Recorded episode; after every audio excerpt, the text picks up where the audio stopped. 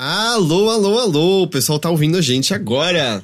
Boa Alô. noite. Desculpa, eu interrompi o seu, o seu AO. Faz seu AO.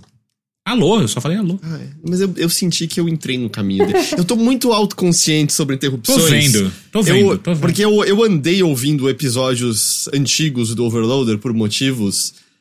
Eu sou muito chato, mano. Eu interrompo o Henrique o tempo inteiro. Ele, fazem, ele tá fazendo o melhor argumento dos três, o mais ponderado, e eu inter... Eu sou insuportável. Eu tô muito autoconsciente das minhas interrupções. Caralho. O Fábio TB falou: aguarda a opinião do Teixeira hoje sobre o assunto que movimentou todas as redes sociais. Ai, mano, não. Ah, velho. da, lá do Isa Sonsa? Imagino que seja. Acho que é, né?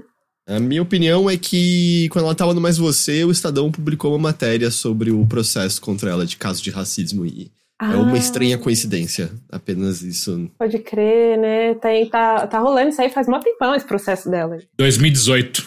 Houve um acordo agora Hum. e, e a matéria foi publicada, tipo, exatamente na hora que tava rolando o quadro do Mais Você com ela. Eles sabiam, não é possível. É, eu acho que é. Assessoria, né? Isso é trabalho de assessoria de imagem, né? Fazer esse Exato. tipo de coisa pra, pra justamente chamar muito mais. Especialmente com o sistema de busca do Google, né? Às vezes você fala uma palavra pra associar com você e, Uhum. e fugir de qualquer outra associação, né? Então pronto, tá aí o assunto do dia. Teixeira, dá o seu veredito.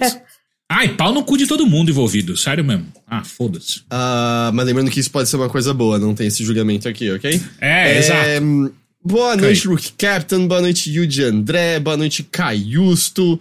É, boa noite, prontos pro último Mothership antes do Brasil derreter semana que vem. É essa semana já, certo? É de agora até domingo que a temperatura vai subir, Não, não é? domingo é quando piora muito. Puta. É a Nossa. partir de domingo. Eu achei que era, tipo, amanhã era ruim e Não. aí... Ah, Ó, a previsão pra domingo tá 36 graus. 38. Aqui 38. tá 36 pra mim, acho que meu relógio não tá atualizado. No clima tempo está dando 38 e só aumenta até 40 graus ali por terça-feira que vem. Eu vi que a gente... A região de São Paulo teve classificação alterada de perigo para grande perigo. hidratem-se, hidratem-se. Perigo. Perigo. Perigo. Vamos, vamos lá começar bonitinho de fato? Me dê um minuto. Eu vou só pagar Um aqui meu pedido. Teixeira, conte uma não. pequena denota deste um minuto que eu aproveito pra divulgar no Blue Sky, que estamos ao vivo. Eu fui na academia ontem e eu descobri uma nova peça de vestimenta que eu nunca tinha visto na minha vida. Hum. Era um homem que estava com uma a regata. vestimenta era um homem. É, né? Ele tava com uma regata. Regata, beleza? É. E aí ele virou. Ele virou as costas pra mim. E aí eu descobri que não tinha a parte de trás da camiseta. Era, Era frente só a parte única. da frente. Era só a parte da frente. Tava uma voltinha no pescoço, era um avental praticamente. Então É. é, mas aqui era uma, uma regata. Tipo, as duas faixas aqui nos ombros. E embaixo eu não vi como que segurava, mas tava seguro. Então, tipo, parecia que ele só tinha. Pe... Parecia que ele, ele foi. Ele pegou um estilete e cortou toda a parte de trás assim. Agora, por quê? Eu não sei. É, não, não parece que esse pano faz toda essa diferença, não. Ah, então você tá ok com isso?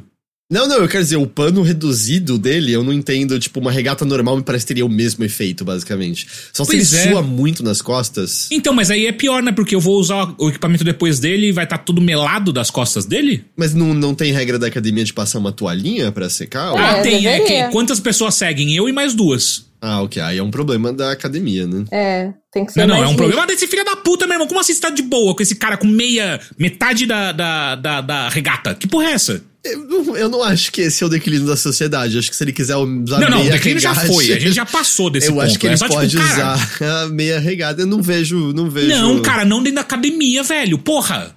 Não. Se fosse, e se fosse a metade de trás e ele não deixasse nada suado, estaria ok com isso? Não. A porra da regra da academia é camiseta, camiseta, camiseta. Tô achando você pudico. É, o que, que eu ia falar? Aqui, já pronto. Já fiz o pagamento e agora é só esperar a comida chegar.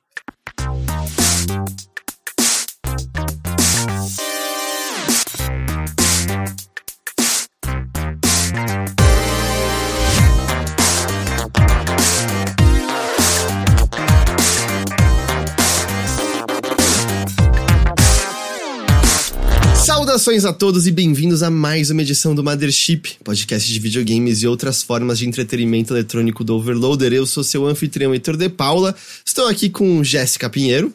Um bom dia, uma boa tarde, boa noite ou boa madrugada para você que tá aí ouvindo a gente. E Caio Teixeira. Olá! Tudo bem, gente? Olá, boa noite para vocês no que a gente, quer dizer, eu e a GG descobrimos agora que será o último episódio antes da massa infernal se alojar uhum. Por, por cima de São Paulo. É, eu, tô, eu tô realmente curioso, assim, como a gente vai estar tá se sentindo semana que vem. Eu acho que vão ser um dias... Lixo, né? eu acho que vai ser aquele tipo de dia que você só existe, né? Você não, não, uhum. não faz nenhuma outra coisa. Você sobrevive, né, ao dia. Você não vive. É. Vai sobreviver. Vai chegar, vamos, vamos até lá, pelo menos a temperatura tá quente, mas não tá nada tão insuportável assim, pelo menos. Tipo, chegar à noite dá pra dormir fresquinho, eu tenho sentido, uhum. pelo menos. Uh, vocês estão bem? Sim. Tirando o calor, sim. Eu só tô um pouco exausta também de trabalhar bastante, mas no geral eu tô bem. É, a gente tava comentando, teve uma cacetada de evento, né? Teve evento de. Uma cacetada de evento que a GG foi. Eu e o Teixeira não somos convidados pra porra nenhuma. Mas você teve coisa de cyberpunk, teve coisa de é. celular. Toda hora eu sinto que eu abri seu, seu Instagram e toda hora tinha, tipo, um evento diferente no qual você foi. É, o do cyberpunk foi muito legal, porque, tipo, rolou. A CD Projekt fez um tour, né, do Cyberpunk Phantom Liberty pelo mundo, né? Então tava tendo esse tour aí por vários lugares do mundo e aí veio para São Paulo também, achei bem legal. É, se eu não me engano, eu acho que foi um dos pouquíssimos, ou talvez um dos. Talvez o único da América Latina, não tenho certeza. Mas eu sei que na América Latina rolou assim, tipo, quase nulo, assim. E. Uhum. E achei muito legal ter esse em São Paulo, sabe? Foi muito legal. E, cara, eu achei muito foda, inclusive, porque tinha muitos, muitos cosplays do universo cyberpunk lá. Eu achei isso muito foda. Eu nunca vi uma concentração tão grande de cosplays de cyberpunk e não era todos, sei lá, vestidos só do V, ou só do, do né, o V mulher, a variação, ou coisa do tipo. Não, ou, ou, do Johnny Silverhand. Não, tinha a galera do Cyberpunk Mercenários, né, que é o anime. Tinha, nossa, tinha uma, uma galera assim mais diversificada, umas variações de V que eu achei muito foda que eles fizeram assim. Achei do caralho, assim, todo, todo esse universo assim, Cyberpunk tava lá junto e foi muito foda, assim. E é verdade, teve evento de Mortal Kombat que tava o Ed Boon aqui. É, eu, eu, a minha reação foi meio.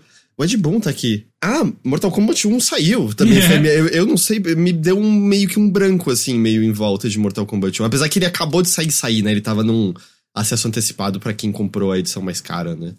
É, ninguém aqui jogou, né, Mortal Kombat 1? Não, não. Eu joguei durante o Summer Game né? Fest e foi essa a minha experiência. Né? Mas, GG, eu sei hum. que você está cansada, mas é com você que a gente dá início aos serviços de hoje. Porque a gente até adiou em um dia a gravação desse podcast, porque hoje que caiu o embargo justamente de Phantom Liberty, ou a expansão de Cyberpunk, vem atrelada do 2.0 do Cyberpunk, né? Que acho que sai amanhã, dia 21, para geral, não é isso? Uhum. A, a atualização 2.0 já sai amanhã, dia 21. Mas o embargo do Phantom Liberty, que é a expansão, caiu hoje mesmo. Hum, é, e o Phantom Liberty sai um pouquinho depois, no dia 24, não é isso? 25? Não, dia 26 de setembro. 26, ok. E, e bom, você teve acesso às duas coisas, certo? Você jogou Phantom Liberty e jogou Cyberpunk no 2.0, que, só para contextualizar as pessoas, os reviews foram na hora hoje e foram extremamente positivos, né? Foi uma recepção muito, muito, muito positiva do Cyberpunk Phantom Liberty. E aí, como foi a sua experiência com ele? Foi do caralho, eu achei muito bom, de verdade. Assim, eu, eu fiquei genuinamente muito impactada com a expansão em si, mas também com como a atualização 2.0 meio que traz tudo que a, CD Projekt Red queria entregar para o público lá atrás e né, por N motivos não conseguiram. Tudo bem, né? Eles coletaram muito feedback do povo também nesse, né, durante esses quase três anos aí, desde o lançamento original e tudo mais. Então tem muita coisa ali que eles ouviram o pessoal e foram implementando, etc e tal. Mas, cara, tá muito melhor. Eu acho que agora é o momento das pessoas não só, tipo, darem uma segunda chance pro jogo, se né, já tiverem jogado, no caso, e se decepcionado de alguma forma, mas também acho que é o momento da galera que, tipo, tá, não vou jogar isso, né? Enfim, desistiu lá atrás porque viu que era muito bugado, que talvez não valesse a pena, etc e tal. E agora é o momento de você dar essa chance, sabe? De você investir em Phantom Liberty, porque, cara, Quer dizer, investi em Cyberpunk 2077 porque tá Uhum. do caralho com a atualização 2.0. Isso por si só já vale a pena, tipo, de voltar e jogar e tudo mais. É, e pra, pra quem quiser né, com- é, jogar a expansão, a expansão é paga, né? A atualização 2.0 ela é grátis. Então, tipo, vai chegar pra todo mundo só nos consoles da nova geração e PC. Tipo, quem de repente tem um exemplar. Saiu no PlayStation 4, não saiu? Saiu, lembra que foi retirado da loja até é por verdade. conta disso. É, então, é, saiu pra, pra geração passada, não vai ter essa atualização. Então, sinto muito se você, né, adquiriu aí, tem um exemplar, você tem, agora tem um, um- Um peso de papel. Uma versão obsoleta do jogo, né, que nem a atualização mais, essa, essa atualização que é a mais importante, ele não vai receber, por exemplo. E a bem da verdade é que no PS4 e no Xbox One nunca ficou, né, boa a performance alcançada ali. Eles melhoraram, mas Sim. E tá a longe sabia, de ser a né? versão ideal. É, A gente sabia que é, tipo, eles fizeram, tipo, pra né, ser acessível, todo mundo poder ter experiência de jogar, mas no fundo todo mundo sabia que não ia ser a melhor experiência. Só o pessoal tá avisando que tem upgrade gratuito pra PlayStation 5, quem tem no PS4. Ah, é, tem isso, é verdade. Então, se você comprou o PlayStation 4, você pode jogar no PlayStation 5 e aí vai ter a atualização 2.0 grátis pra você jogar no PlayStation. Posso começar com essa pergunta, então? Porque eu, eu sou das pessoas, eu terminei o jogo base quando ele saiu, Ah. saí decepcionado, achei medíocre. Uhum. E eu tô muito curioso, mais do que a expansão, apesar de que aparentemente né, a história da expansão é muito boa, Boa mas mais do que, do que isso, eu tô muito curioso na parte 2.0, assim, o que que eles fizeram, porque eu, sabe, quem, sem querer ficar só xingando, porque eu sei que tem pessoas que gostam, mas eu não acho que é injusto dizer que Cyberpunk mecanicamente é um jogo raso e repetitivo, que as mecânicas não estavam ali, tipo, trazendo nenhuma enorme profundidade. Eu tô muito curioso como que você interage mais com o mundo agora? Tem mais o que fazer com o mundo com esse 2.0? Eu, Tem, e, tem e só, muita só, só pra acrescentar um ponto nessa na fala do Heitor, que é, eu acho que a coisa que mais decepcionou no Cyberpunk foram as habilidades, né? As árvores de habilidade. Porque, tipo, muitas coisas que você comprava ou não fazia diferença ou não era divertido de usar. Então você ficava. Rapidamente você percebia que, putz, eu acho que eu tenho tudo que eu queria. E até o que eu não queria, é, se eu pego, eu não vou nem usar, porque, tipo, é, não é legal, não é divertido. Então, eu também tô muito curioso, sabe? É, Inclusive já tá, tá instalado aqui no meu PC, eu tô, tô só esperando. Eu acho só pra simplificar isso, acho que foi um jogo que, assim, nas primeiras horas, quando eu peguei a habilidade de hackear, sei lá, máquina e coisa assim pra distrair guardas, eu. Uau, isso é muito legal. E aí na hora 70 é. Eu tô hackeando as mesmas coisas, basicamente, sabe? É tipo câmera, máquina, um negocinho pra distrair, não tinha nada E diferente. é da mesma forma sempre, não muda. É. Então. Então, ok, GG, diga-nos. Então, eu vou só responder ali o que o pessoal tá perguntando do Idris Elba. Sim, o Idris Elba está muito gostoso no, no Phantom Liberty. Ele é um putomão Yes! do caralho, assim. Tipo, a gente Elba não é tinha foda. dúvidas disso, né? Mas que, que você tem que fazer pro Idris Elba não ser um gostosão do caralho, sabe? Você Não- tem que errar muito, né? Porque ele Muito. já é muito gostoso por natureza. Mas sim, ele está muito gostoso no jogo. Ele, é- o personagem dele é muito bom também.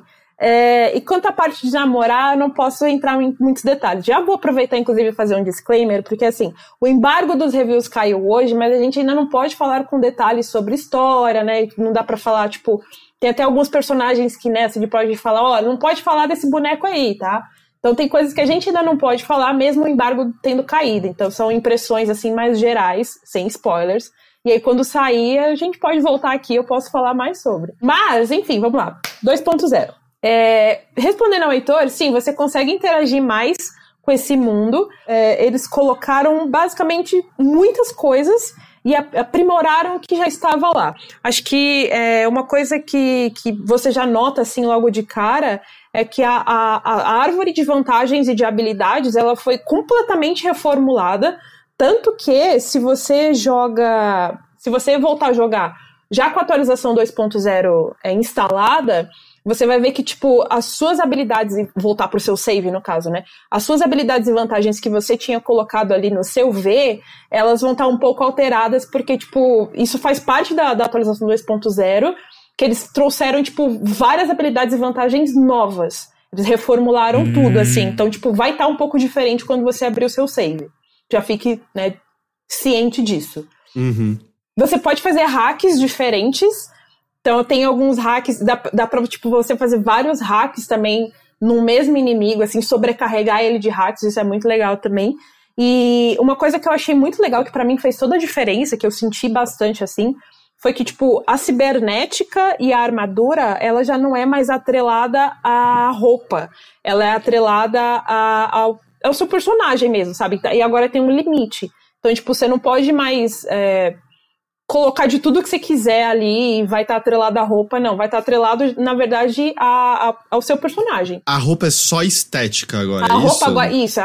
Hum. Explicando melhor, a roupa é só estética agora, ela não traz ah, mais. Ah, então, só, só pra ficar claro, hum. as coisas, eh, os chips que você colocava na roupa para aumentar stats, essas coisas, agora você coloca em você mesmo, é isso? Você coloca no próprio personagem, é isso. Ah, da hora. Uma das minhas horas favoritas foi uma, um shorts que eu peguei que era, sei lá, ultra forte nos stats só que era um shortinho jeans minúsculo, tá ligado? Que acabava Tô quase ligado. na virilha. Tava aquelas cenas meio dramáticas e o meu V todo vestido, só que com um shortinho acabando Piriguete na virilha. não sente frio, é isso, saca? É isso, exato. É, outra coisa também que eu achei que eles que ficou muito melhor assim em relação ao que eu joguei do original é que a, a IA dos inimigos também tá, tá melhor, tipo, eles percebem coisas melhores, eles agem de maneira diferente, não tá uma coisa mais genérica, mas sabe, qualquer coisa assim que nem tava no original, eles estão realmente melhores. E uma coisa também que eu senti muito, que foi muito legal de, de, de testar isso, é um sistema que eles chamam de sistema de polícia. Eles meio que reformularam isso, e aí o que, que acontece? É, toda vez que você sobe de níveis, e vai acumulando algumas ações ali, algumas escolhas, né, que você faz e tal, é, a polícia vai começar a agir cada vez mais diferente com você. Obviamente, né, vai ser mais agressiva. Mas isso vai, tipo, você vai abrindo eventos novos de interação com a polícia quando você encontra com eles ou passa por eles, toda vez que você sobe de nível.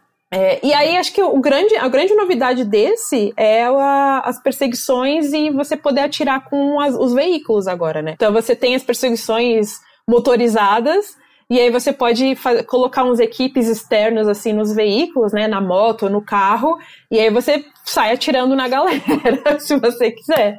Eles deram uma melhorada em como é dirigir os carros, porque essa não deram. era uma parte. Ah, ok. Deram, deram. Isso tá melhor também.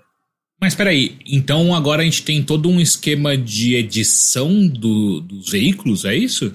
Ou eles já vêm fixos? Não, dá para você eh, remodelar ele, você vai. Você, obviamente, você pode Nossa. comprar eles já com as coisas equipadas, né, por fora. É, e ou você pode né, personalizar também, mas é, é um dos, dos, uma das grandes promessas dessa atualização 2.0 é justamente isso, né? Os veículos com armas agora, que você pode atirar na galera, assim, com, a, com um trabuco que está equipado no seu veículo. Mas é só arma ou você pode mudar o veículo em si, rebaixar, colocar roda diferente, sei lá? Não, você pode personalizar o carro. Não, você, não, pera, não é tipo nível Need for Speed, calma aí.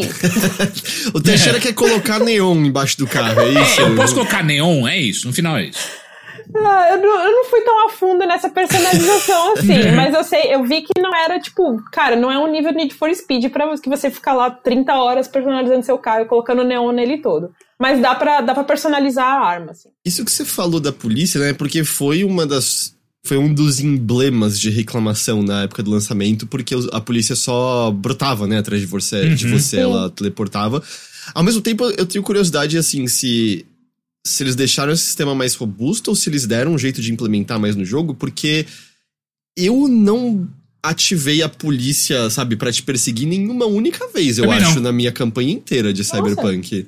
Eu não sei se é o tipo de coisa que você tem que ir atrás, sabe? Zoar na cidade para eles virem te pegar, alguma coisa assim. É que depende muito do, do que você tá fazendo. Tipo, quanto mais você interage com eventos, não só da campanha principal, mas sei lá, missões secundárias em que você tromba com a polícia, eles vão ali te abordar, vão entender o que, que você que tá fazendo. Ou, sei lá, você tá numa missão furtiva e aí não pode ser visto por ninguém, e de repente alguém da polícia te vê e tal. É, sabe, são coisas assim que você vai acumulando como se fosse um histórico seu. Não, não que não é diretamente registrado, né? Mas ele vai sendo. Ou sua ficha policial. É, assim, não é uma meio- ficha policial, mas ele vai sendo registrado conforme você vai avançando no jogo. Então, tipo, os caras vão saber que, tipo, ah, você- e, a reputação do V também vai aumentando, né? Entendi. Então, entendi. conforme você vai subindo de nível, sua reputação vai aumentando, eles vão, tipo, sabendo melhor quem é você, que você apresenta algum perigo, o que você fez, etc e tal. Ou seja, talvez até mais organicamente haja esse conflito adicional em outras missões que você tá fazendo, né? Sim, é, é, eu vi a, a CD Projekt falou em algum post deles em blog que, tipo, tem como a polícia te perseguir até fazer barricada, te perseguir com aqueles veículos grandões, sabe? Que eu não sei o nome. Da hora. Mas eu, eu, não, eu não cheguei a ativar isso, então eu não vi. E aí, assim, a parte que eu sei é que o conteúdo do Phantom Liberty você tem que, tem que avançar um pouco na campanha, né, pra ter acesso. Acho que é tipo na metade da campanha, assim, que se acessa. E ele vira uma linha de coisas a mais, tanto que ele até libera, acho que dois novos finais, não é isso? Pra. Confirmado é um final só. É que tem, tem dois do Phantom Liberty. E aí tem mais um da campanha principal. Ah, a campanha principal tem um final diferente relacionado ao Phantom Liberty, tem dois finais do Phantom Liberty, é isso? É, exato. Entendi, entendi, entendi, entendi. Porque, tipo, o Phantom Liberty tem algumas escolhas que você faz que são muito. Tipo, tudo que você faz no, no Phantom Liberty, isso é muito legal que desde o começo, não querendo entrar muito já no, no- na expansão, mas, tipo, eu senti que desde o começo tem algumas coisas ali que vão colocando um certo pesar até nas coisas que você vai falando, sabe? Às vezes você tem que estar lá falando com a presidente, com a Myers, e aí, sei lá, aparece o Johnny e fala: olha, se falar isso pra ela, ela vai pensar assim, assim, assado, sabe? Eles vão já colocando uma, uma pressão em cima do que, que você vai escolher pra você pensar bem. Uhum. E isso vai ao longo da expansão inteira, assim. Tanto que existe né, uma, uma escolha muito importante que você tem que fazer um pouco mais avançada ali na campanha da expansão, que vai definir o final. É basicamente isso. Eu já não posso entrar em muitos detalhes, mas tem a ver com os grandes as grandes estrelas dessa expansão aí, que é o gostoso do Idris Elba e a, a Songbird, que é a personagem, a trilha redes lá que te contata. Inclusive, é a partir dela que começa essa história, né? Você vai. Você tem que avançar até a. Como é que era o nome da missão, gente? Era. Horizonte, horizonte distante, alguma coisa assim. Você tem que avançar, tem que avançar até essa, essa parte da história principal é, para abrir esse conteúdo do Phantom Liberty. Então, tipo, você avança ali e aí uma hora a Songbird vai te contatar. E aí, se você, tipo, topar a ajuda dela, porque ela já chega falando, ô, eu sei o que tá acontecendo com você, eu sei que você tem um relic na cabeça que tá te matando, mas eu posso te ajudar com isso. E aí, se você comprar ou não, é, é com você. Mas se você comprar a, ajuda dela, né, que ela tá oferecendo, que obviamente não vem de graça, mas aí você entra no, em Dogtown, né, porque ela vai te conduzir até Dogtown, que é o distrito novo, né, que você vai, você passa a maior parte do tempo da expansão nessa, nesse distrito, e aí começa a partir dela, é a partir do contato dela que, a- que você abre esse conteúdo. Mas tem uma coisa também que é muito legal, todo mundo tá elogiando muito a, a história da, da expansão, e com razão, porque ela é muito boa, então se tipo, ah, pô, Gegé, mas eu quero jogar o Cyberpunk, mas não sei se eu quero ir pra campanha principal, eu só quero jogar o Phantom Liberty. Dá pra fazer isso. Então, Ah, é? tipo, Ah. dá, dá pra fazer isso. Então, tipo, se você comprou o jogo e comprou a expansão junto, e aí você só quer jogar o, o Phantom Liberty, sei lá, só pra ver o Idris Elba, por exemplo, que é muito possível. e eu apoio. É, você começa lá o jogo e ele, a- o jogo vai te dar a opção.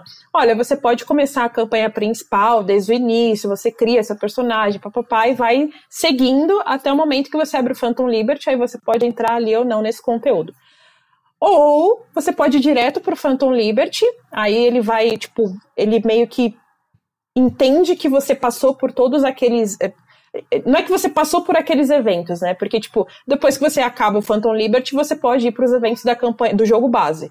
Uhum. É, mas ele entende que, tipo, tá, você já tá inserido nesse mundo e você já pode ir direto pra, pra Dogtown, aí já começa com a Songbird te contatando e tudo mais. E aí, o que que acontece? Pro jogo te deixar no nível, assim, mais ou menos, pra você conseguir enfrentar os inimigos que tem ali em Dogtown e tudo mais, o jogo já te coloca no nível 20.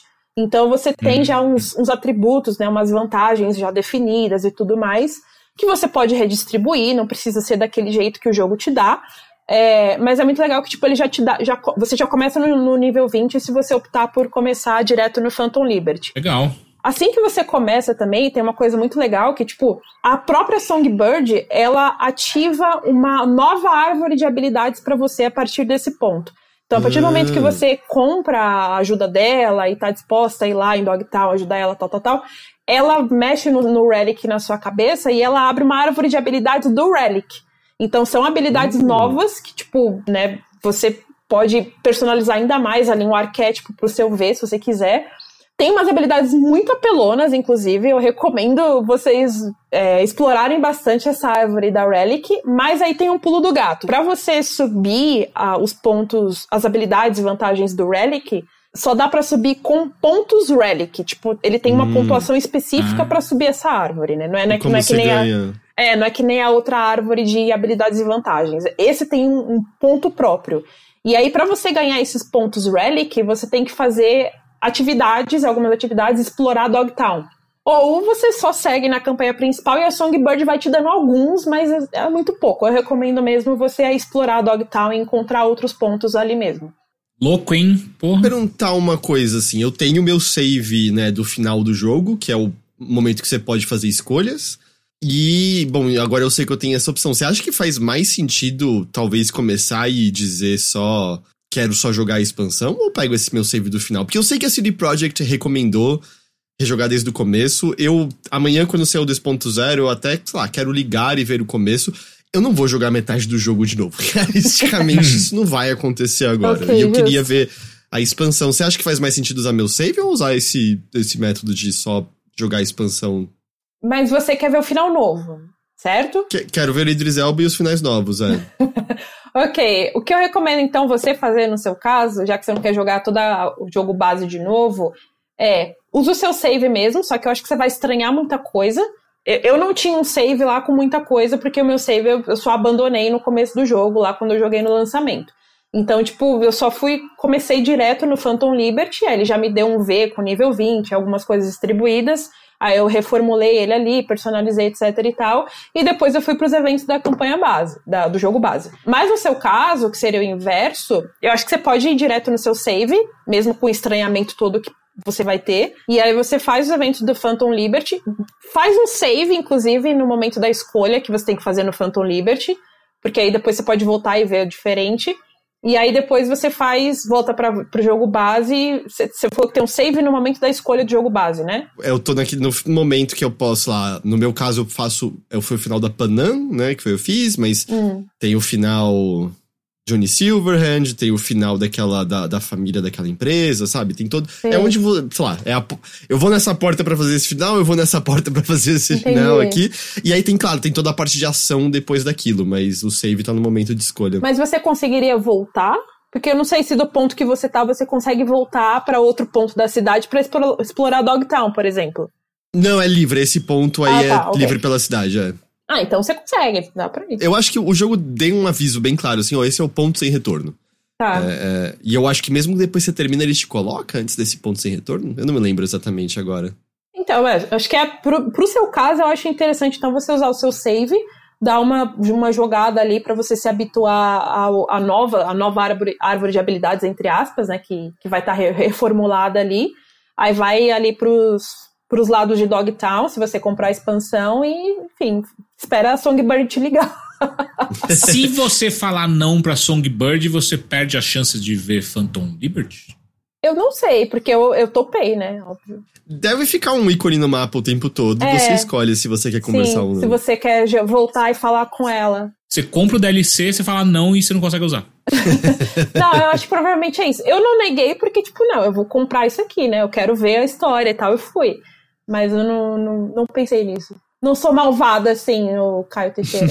E só pra entender, assim, tipo, o Phantom Liberty ele trata de algo que não aparecia exatamente na campanha até então. É uma outra.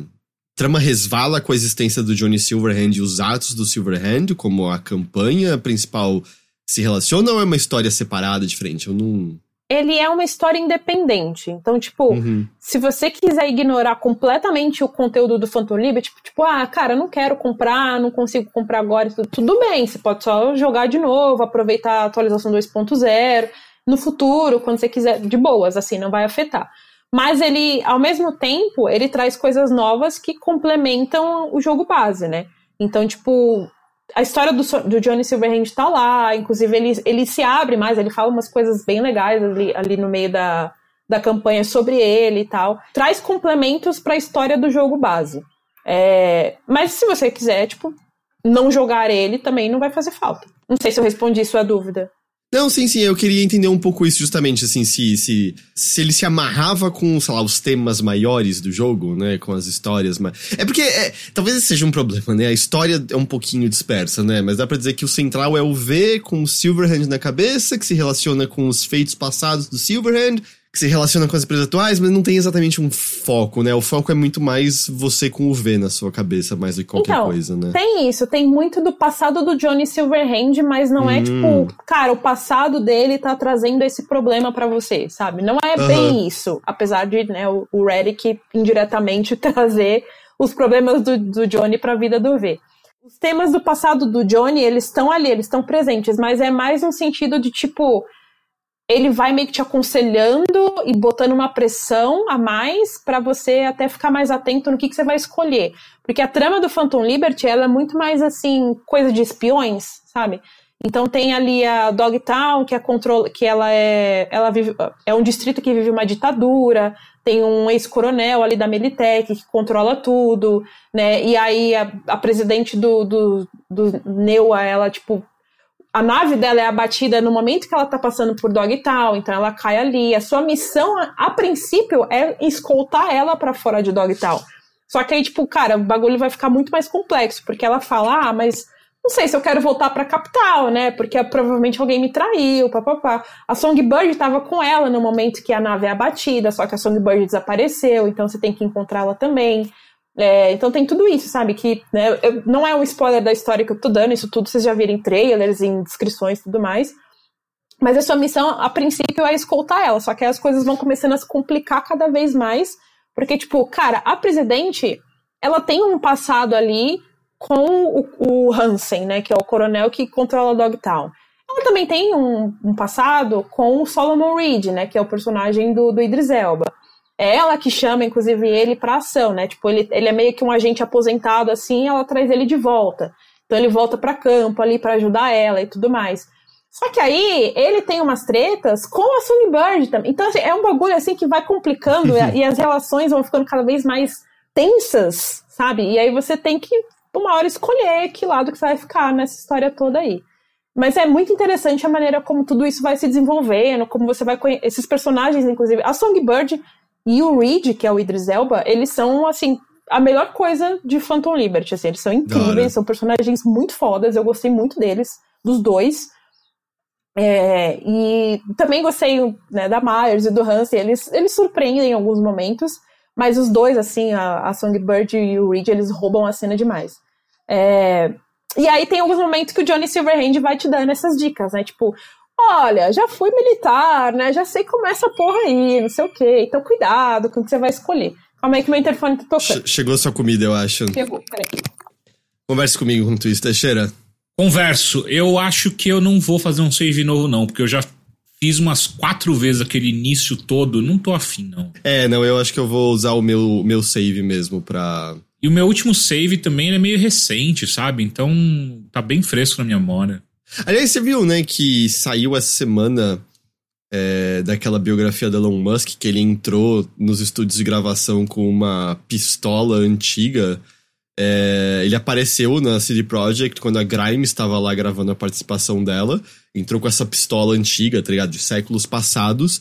É, dizendo que ele era armado, mas não perigoso, e demandando que houvesse uma participação dele no jogo. Quê? É.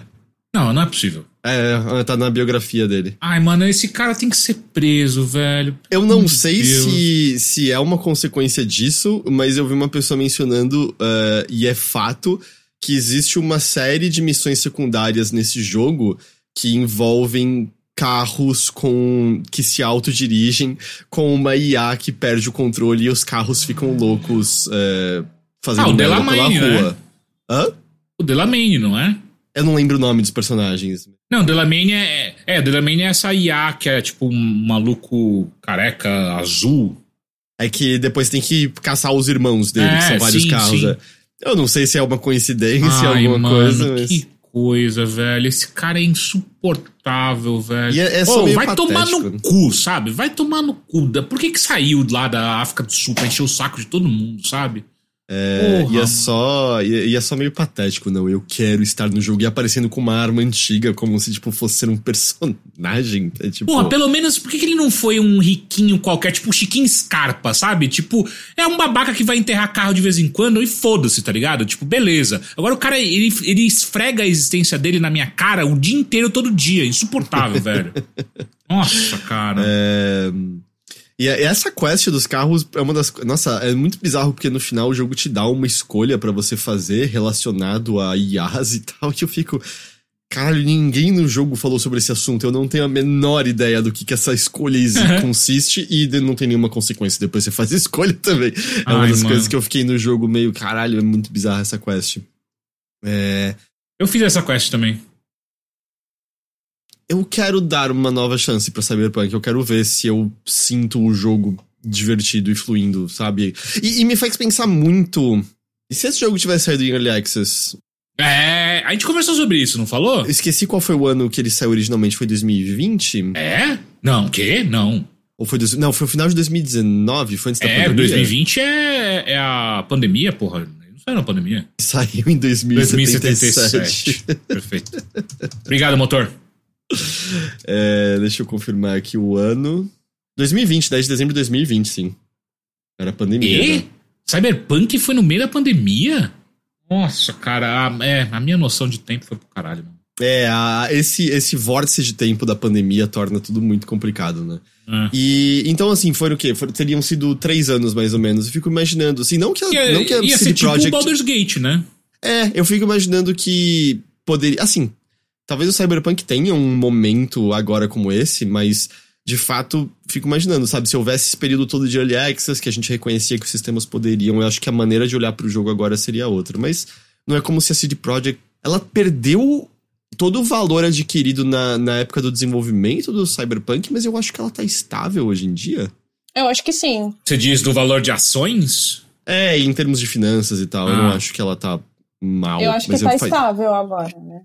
E assim, é, eu acho que uma coisa também que ajudou muito a CD Projekt é, é que indiretamente o anime ajudou muito a trazer o, o jogo de volta pro, pro mainstream, né? Tipo, popularizou de volta, a galera voltou a jogar por causa do anime também.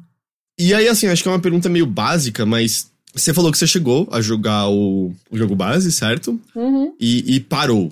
Isso, lá no em 2020.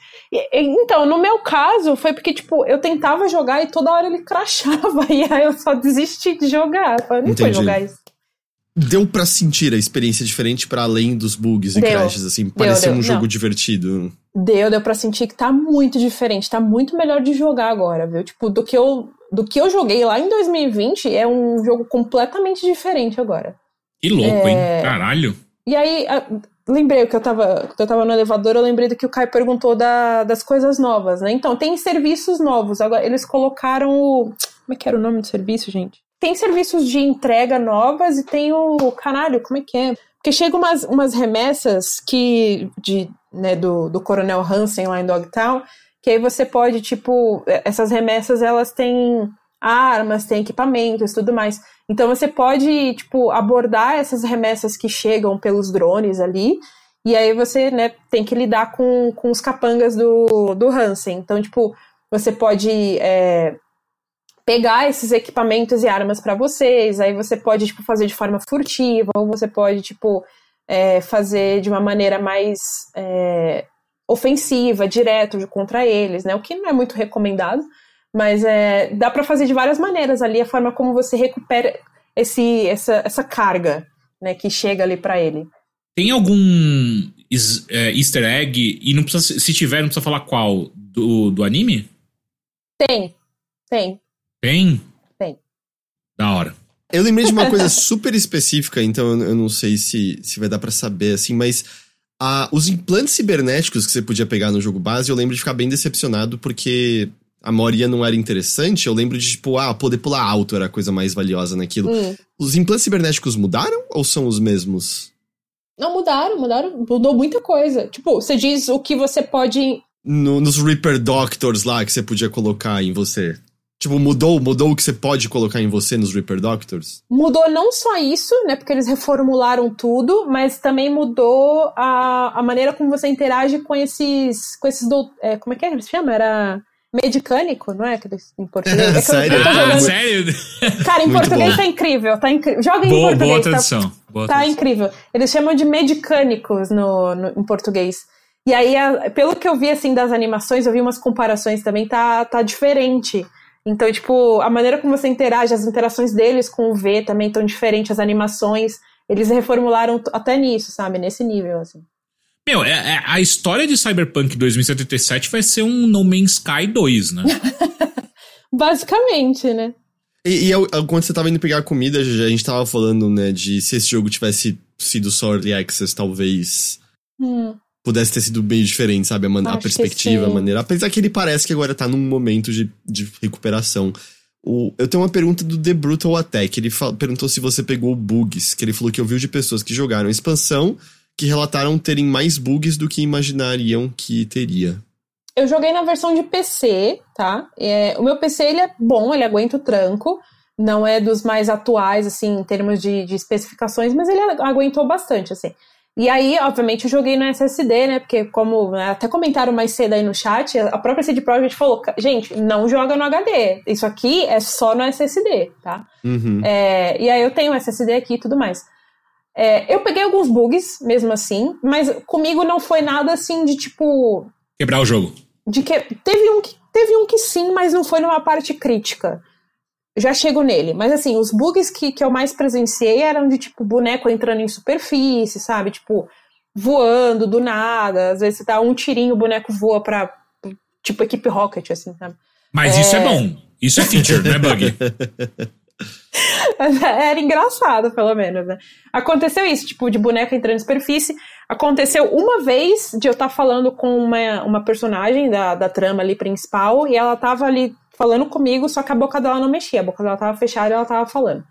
É, que mais? É, e teve um que foi mais ou menos de progresso, mas ele não foi numa parte crítica, e aí eu só voltei um save antes e tudo bem. Que, tipo, eu tava Entendi. explorando, e aí sem querer, eu, eu pulei errado e bem na hora que você chega na, na outra superfície, né? Que você tem que dar um pulo bem alto, chegar na outra superfície, ele meio que dá um save ali, porque vai ter um começo de evento, né?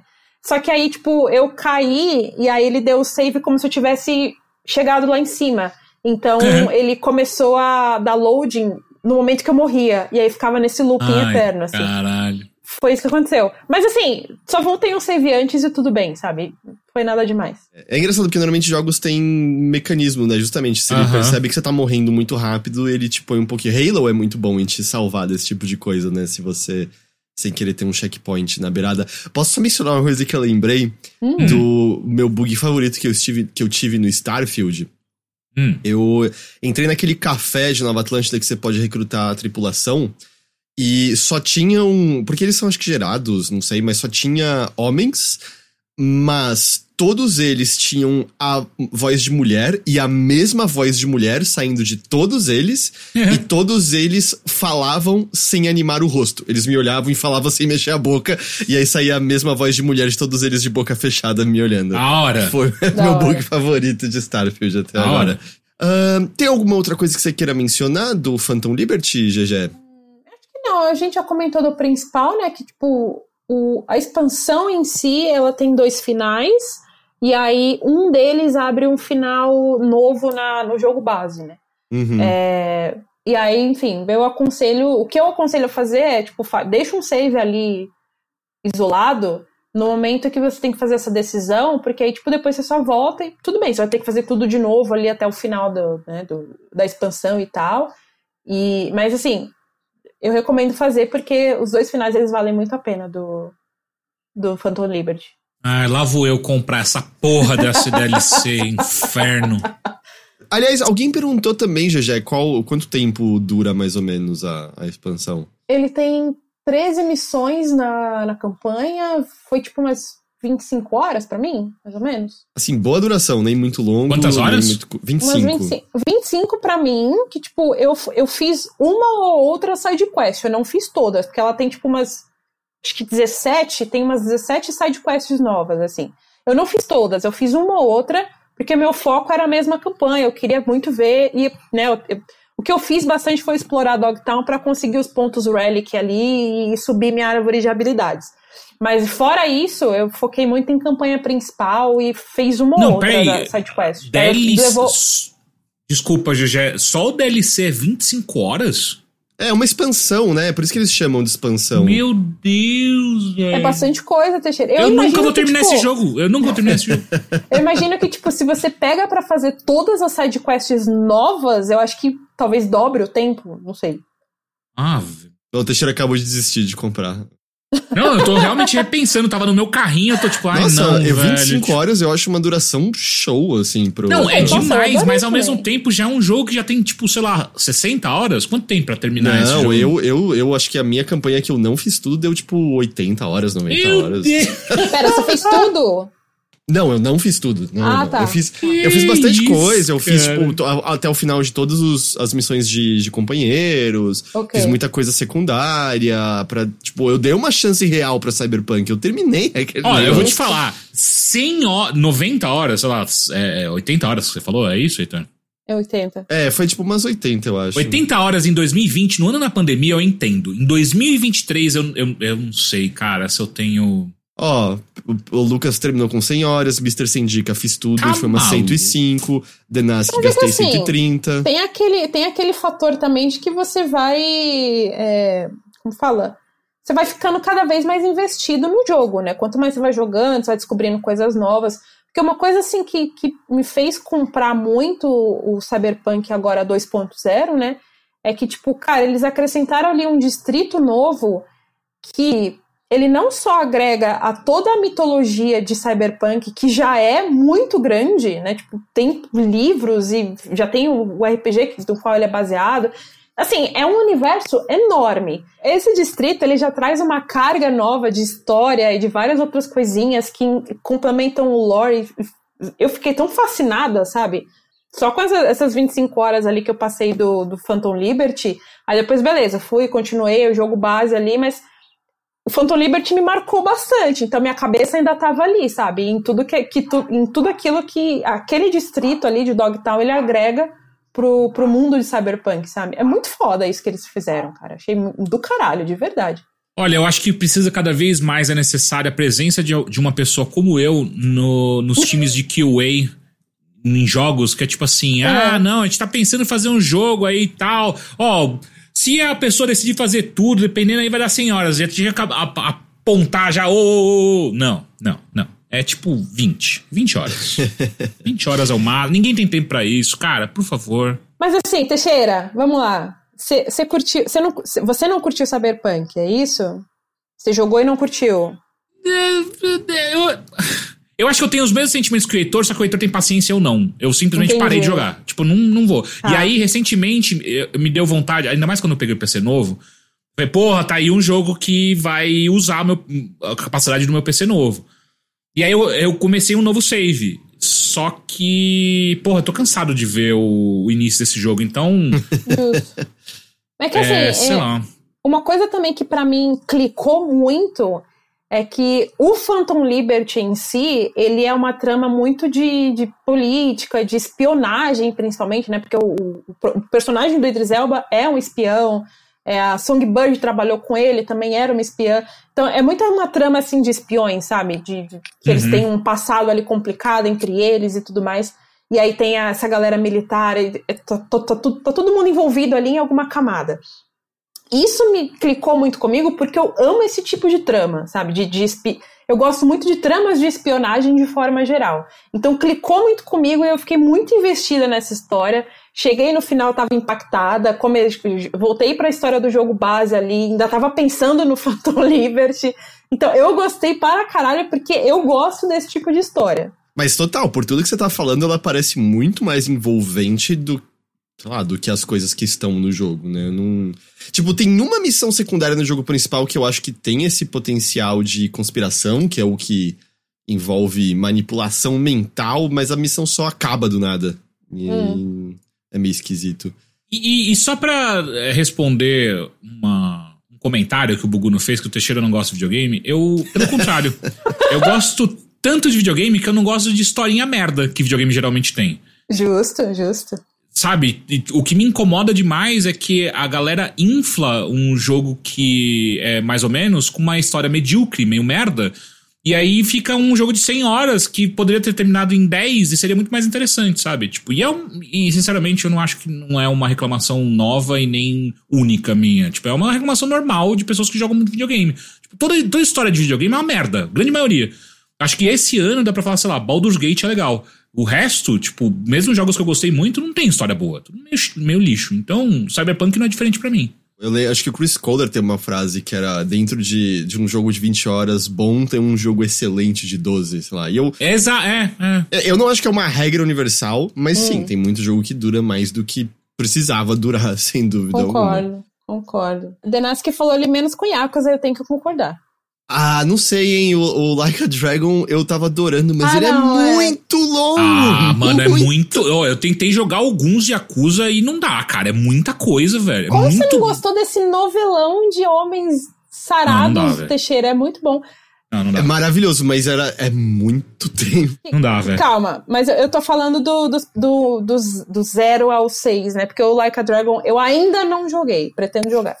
Eu acho que sabe o que faz uma diferença muito grande? É que os combates por turno aumentam, né? A duração de tudo. Porque você entra Hum, e tem a animação do é cara verdade. batendo e tal. Eu acho que isso não ajuda. Aliás, Pode vocês ser. viram? Eu, eu não sei se alguém é, considera esse spoiler, mas eles mostraram umas habilidades novas que o Yakuza 8 tem. Vocês viram isso? Eu não vi, não vi ainda. Eles mostraram no do RGG Summit lá, né? É, pode falar? Você se importa? É, é Pode um falar, negócio. pode falar. O Kiryu, ele tá no jogo que tem sistema de combate por turno. Sim. Mas ele é o Kiryu. Um dos poderes dele é basicamente quebrar o combate por turno e virar um jogo de ação em tempo real de brawler que nem é o Yakuza. Então, tipo, tá os malucos esperando o turno dele, você corre, senta o cacete e começa a bater em todo mundo em tempo real enquanto tá todo mundo agindo por turno. Caralho, é maravilhoso. foda. Que é, tipo, o Kiryu é foda demais. Ele consegue fazer o jogo ser brawler, o jogo de turno ser brawler. Foda, é muito, muito bom. foda, é muito velho. Bom, mas do, do Cyberpunk acho que é isso que eu tenho pra falar. Eu não posso entrar em muitos detalhes e tudo mais. E, e até porque, tipo, eu acho que vocês vão querer jogar, então eu não vou querer estragar as surpresas. É, mas vale muito a pena, o, tanto o Phantom Liberty quanto voltar pro Cyberpunk agora com a atualização 2.0. Ou, sei lá, dar uma chance agora que o jogo realmente tá do jeito que a CD Projekt queria, sabe? Uhum. Acho que agora tá. Agora é o momento. Agora é o momento.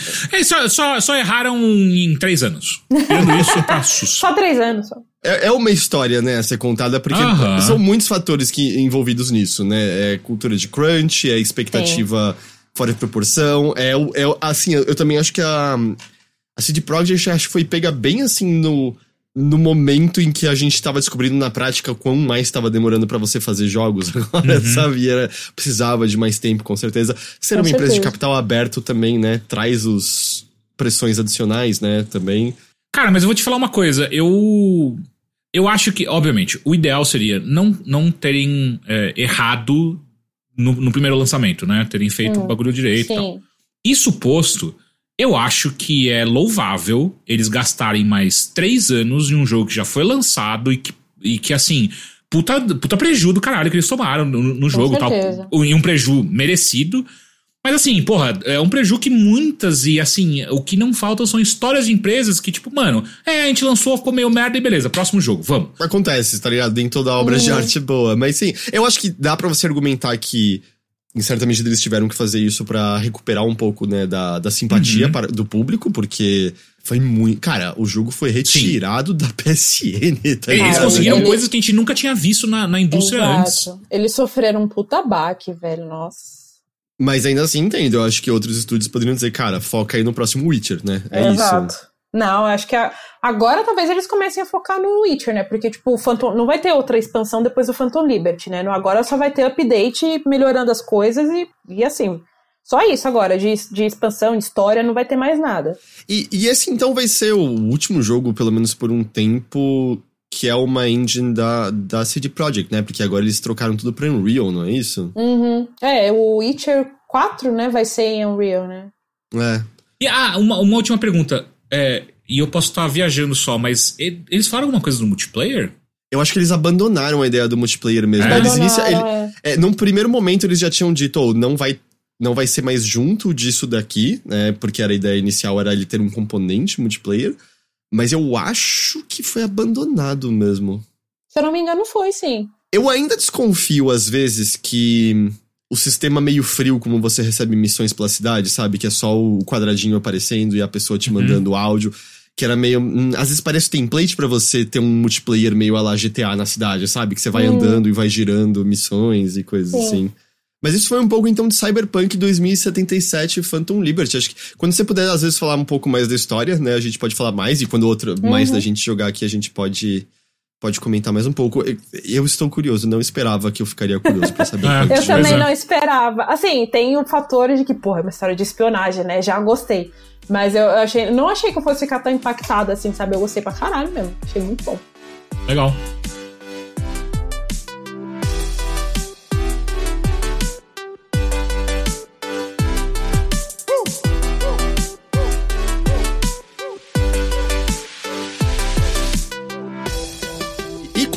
Isso, a gente chega ao final do episódio. Mentira!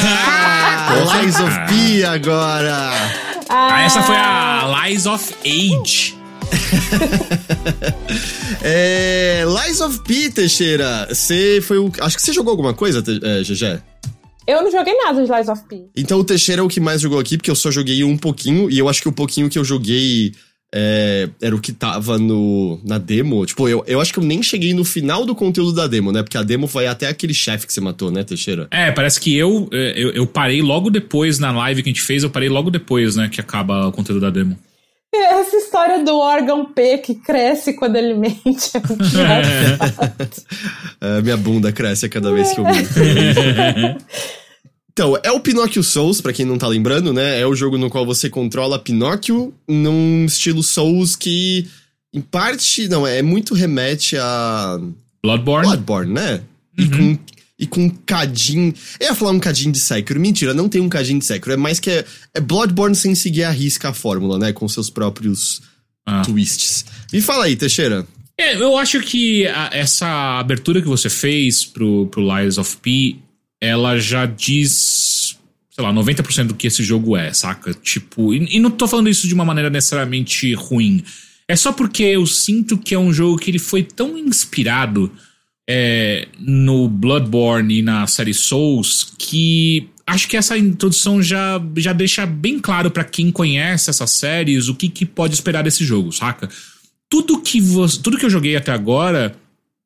Tudo não, né? Como eu falei, 90% das coisas que eu joguei até agora lembram muito tanto a mecânica quanto como você já organiza a sua própria cabeça quando você começa a jogar. Se você já jogou séries do, da- jogos da série Souls, você já meio, tipo, você entra no, no, no- no- primeiro minuto de jogo e você fala, já sei jogar isso aqui.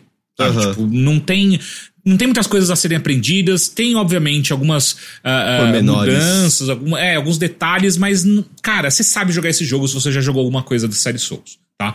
E se você não gosta da série Souls, eu acho que esse também não vai ser muito o seu rolê, sabe? Porque, de novo, ele bebe muito da, da a- ali da, da- dessa, dessa fonte ao ponto de, tipo, cara, se não é pra você, não é pra você e nem, nem arrisca. Ou melhor, arrisca se você tiver um Game Pass, porque tá, tá, tá incluso aí no Game Pass, tanto de PC quanto de, de console. Mas, tirando essa parte, então, que é uma parte bem considerável, que é muito parecida com o que a gente já tá acostumado, ele traz algumas, in- in- é, algumas coisas interessantes pra você fazer, né? Então, que, que inclusive eu nem me aprofundei muito ainda, mas eu achei legal que tem aí. Então, uma das coisas que eu achei interessantes é as suas armas, elas são compostas por duas partes nesse jogo. A lâmina, e são todas armas ah, de corpo a corpo, né? Então a lâmina e a empunhadura. E você pode, quanto mais armas você vai pegando pelo jogo, você pode trocar. Você pode pegar a empunhadura de uma arma para colocar com uma lâmina de uma outra. E isso faz com que você tenha liberdade para alterar os estilos de cada arma, ao mesmo tempo que você mantém um, um- o, o dano, por exemplo, algumas outras características da arma que você gostava. Então, por exemplo, eu é, logo no, no início do jogo ele te pede para você escolher uh, qual estilo de jogo você prefere. Um jogo mais focado na destreza, um jogo mais balanceado ou um jogo focado em força. A partir daí você já tem uma, uma série de. Os seus stats, Os né? stats, né? Já, já se alteram para entrarem nesse modo. E também você já ganha uma arma focada é, é, nesse stat principal que você escolheu aí no início. A não ser que você seja sem graça que nem eu, que eu Ah. escolhi o, o equilibrado, o caminho do grilo. É, porque eu fui ver, tipo, a diferença é que ele começa com nove pontos de. Eu esqueci, é motricidade e agilidade. Eu não lembro. É o equivalente à força e destreza, né, do jogo. E aí é nove pontos em cada um, eu acho que é isso. É, vem bem empatado e a arma que vem, ela é C nos dois. Enquanto, né, se você pega o de Ah. destreza, você já vem com uma arma que é B e o de força arma é B. Mas dá pra comprar no primeiro vendedor ali do lado Aham, também, aham. essas armas, né? Mas É, eu gostei, eu gostei da arma do modo equilibrado porque ela, ela bate no swing em vez de ser a estocadinha da- do seu É porque ela parece uma sabe? katana, né? É um sabre, eu acho. Ah. É, e a, e a arma da força é uma cimitarra, né? Parece um facãozão, né? É, enfim, eu, eu achei interessante isso daí porque a, geralmente a lâmina ela fala sobre a distância que você vai alcançar o seu inimigo e o dano que você vai causar. Enquanto a empunhadura, ela te dá alguns. É, a, a forma de ataque muda e também tem alguns golpes especiais que a empunhadura parece ser o responsável de, de ditar o que, que é esse especial, né? Então, por exemplo, se você. Eu, eu tô jogando com esse personagem de destreza e, como o Heitor falou, é um florete, né? Então é uma arma de estocada, né? Se eu, eu já recebi uma outra arma que, se eu colocar uma empunhadura diferente, o golpe especial, e até mesmo como eu, como eu balanço a arma, não só no golpe especial, mas nos golpes normais, já muda bastante. Então eu tenho o mesmo alcance de um florete, com um dano que eu já estava acostumado a dar, porém com alguns movimentos diferentes. Eu achei isso, pô, legal, interessante, dá pra você mudar bastante, dá pra você testar coisas diferentes tal. Ah, achei legal. Uma outra coisa que é interessante é que o braço esquerdo do Pinóquio, ele é um braço mecânico. E quanto, enquanto mais você avança na história, você vai abrindo novos braços. E cada um desses braços ele te dá um poder diferente, né? Então o primeiro que você libera é uma cordinha, que é como se você fosse o Scorpion do Mortal Kombat. Então, de longe você consegue acertar um inimigo e puxar ele pra perto. Esse jogo, acho que assim como no Dark Souls 2, ele tem uma coisa muito de mob, mobs de inimigos que se você não toma cuidado como você tá chamando a atenção de cada um deles, você pode ser é, sobrepujado, né? Vai ser um monte de inimigo à sua volta muito rápido. Então essa arma com cordinha ajuda bastante nessa, né, nessa questão, porque você puxa um inimigo já para próximo de você, você pode eliminar esse inimigo mais rapidamente antes de lidar com todos os outros que vão aparecendo, né? Então essas coisas eu achei é, são coisas interessantes, tal, e tem ainda alguns poderes que eu tenho certeza que eu já abri, mas ainda não mexi o suficiente que, que para conseguir falar melhor, né? Eu Ah. gostaria de ver se eu entendi uma coisa direito, porque eu ainda. Eu passei do mestre de circo, que é o primeiro chefe, né? Aham. E eu tô pra chegar, eu acho que no, naquele maluco com máscara de burro que tá com o Gepeto. É o, é o ponto que eu tô. Então quem jogou a demo até passou desse, desse ponto já, porque a demo ia até o chefe depois do burro, né? Aham. E me diz se eu entendi, porque eu Depois tava do tentando. burro? É, o burro. Porque são É todas um referências a jumento, Pinóquio. ser- É, é um jumento, né? justo. Todas referências a, a Pinóquio, né? Ah, então é. Tá. É tipo da galera que vira jumento lá no, no parque.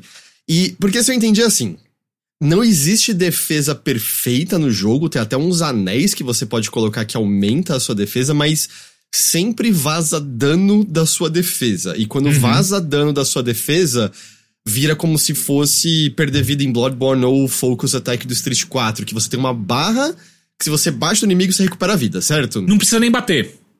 Se você não tomar porrada e você se afastar, ou você pode até se manter no combate, mas se você não apanhar de novo, a, ba- a barra vai voltando devagarinho. Só não ficou Ah. claro pra mim se ela volta mais rápido se você bate. Entendi, eu achei que ela caía sem bater, tá? Não. E a outra coisa que eu queria entender, ele ele é um jogo de agressividade meio a lá, meio a lá mais Bloodborne mesmo, mas ele tem um sistema de parry diferente, né, em que ele pede que você dê parry em vários ataques do inimigo, mas não tem a agilidade do Sekiro de maneira nenhuma, tipo, eu é uma das coisas que eu tô apanhando, sabe, de não dá pra você interromper facilmente um ataque É. e puxar o parry como, como o Sekiro faz. Ele é um pouco mais. Travado é uma palavra ruim, mas é meio o sentimento, mas é porque eu acho que ele é deliberado, né? Ele é meio como Star, eh, Star Wars Jedi Fallen Order, eu sinto. E. Hum. Então a, a ideia dele é ser mais agressivo enquanto você quer fazer vários parries seguidos bem executados pra quebrar a defesa do inimigo. É meio essa a ideia, né? Aham. É, e assim, eu acho que o jogo não explica bem algumas mecânicas dele, inclusive, inclusa a, o parry. Porque, por exemplo, eu, eu, eu fiz alguns parries, só que nunca mostra o que, que eu tô ganhando em fazer esse parry, além de não tomar dano nenhum, né? Porque o parry é a única forma de você não tomar dano nenhum. É, não tomar dano nenhum e a barra de postura do inimigo, só que não dá pra ver a barra, Exato, né? é. Hum, Porque no, no Sekiro você vê que você tá tipo, ah, beleza, toda vez que eu acerto um parry, eu tô aumentando a barra de postura e uma hora ela vai quebrar e eu vou dar um montão de dano nesse inimigo. E no Lies of P não tem, não tem essa barra. Então, é, eu acho, no momento atual, que não faz sentido você tentar acertar o parry. Porque além de não ficar claro o que, que você vai ganhar quando você acerta o parry, a janela de parry desse jogo, ela é muito limitada. Muito, eu não muito, achei nesse nível, você achou? Talvez seja a sua arma, então, porque a minha é tipo, mano, é ridículo, assim. Tipo, é, É, é eu não sei treta. se varia de arma pra arma. E assim, eu. Bom, você também tava jogando com taxa de quadro alta, né? Eu tô jogando no Series X.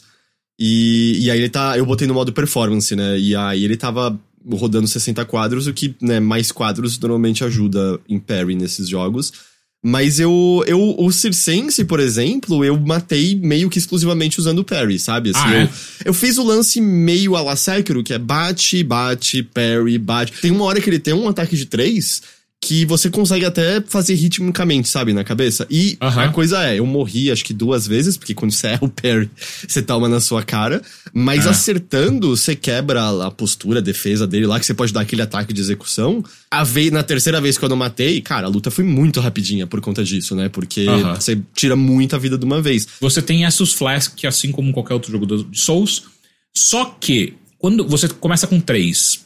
Quando você gasta os três, se você não morrer e continuar lutando e tal, cada vez que você bate nos inimigos, você vai enchendo a barra desse último Estus Flask até a hora que você pode utilizar ele novamente. E se você só enche desse primeiro, você não, você não volta a ter três, por exemplo. Eu achei legal isso porque o jogo meio que tá te empurrando pra frente, sabe? Tipo, Aham. Pô, você não precisa voltar pra uma, pra uma fogueira, né? Pra um ponto de save ali pra você recuperar a sua vida e recuperar os Essos Flask, porque se você continuar jogando, obviamente com cuidado, você vai ter pelo menos sempre um Essos Flask. E que às vezes é o suficiente pra você conseguir chegar até um próximo ponto de, de save, né? Então eu achei isso muito legal. Eu tive 100% o momento que em outro jogo eu teria voltado pro Stargazer lá, né? O, que é o- Aham. o- o- a, a fogueira desse jogo. E foi justamente, não, mas espera.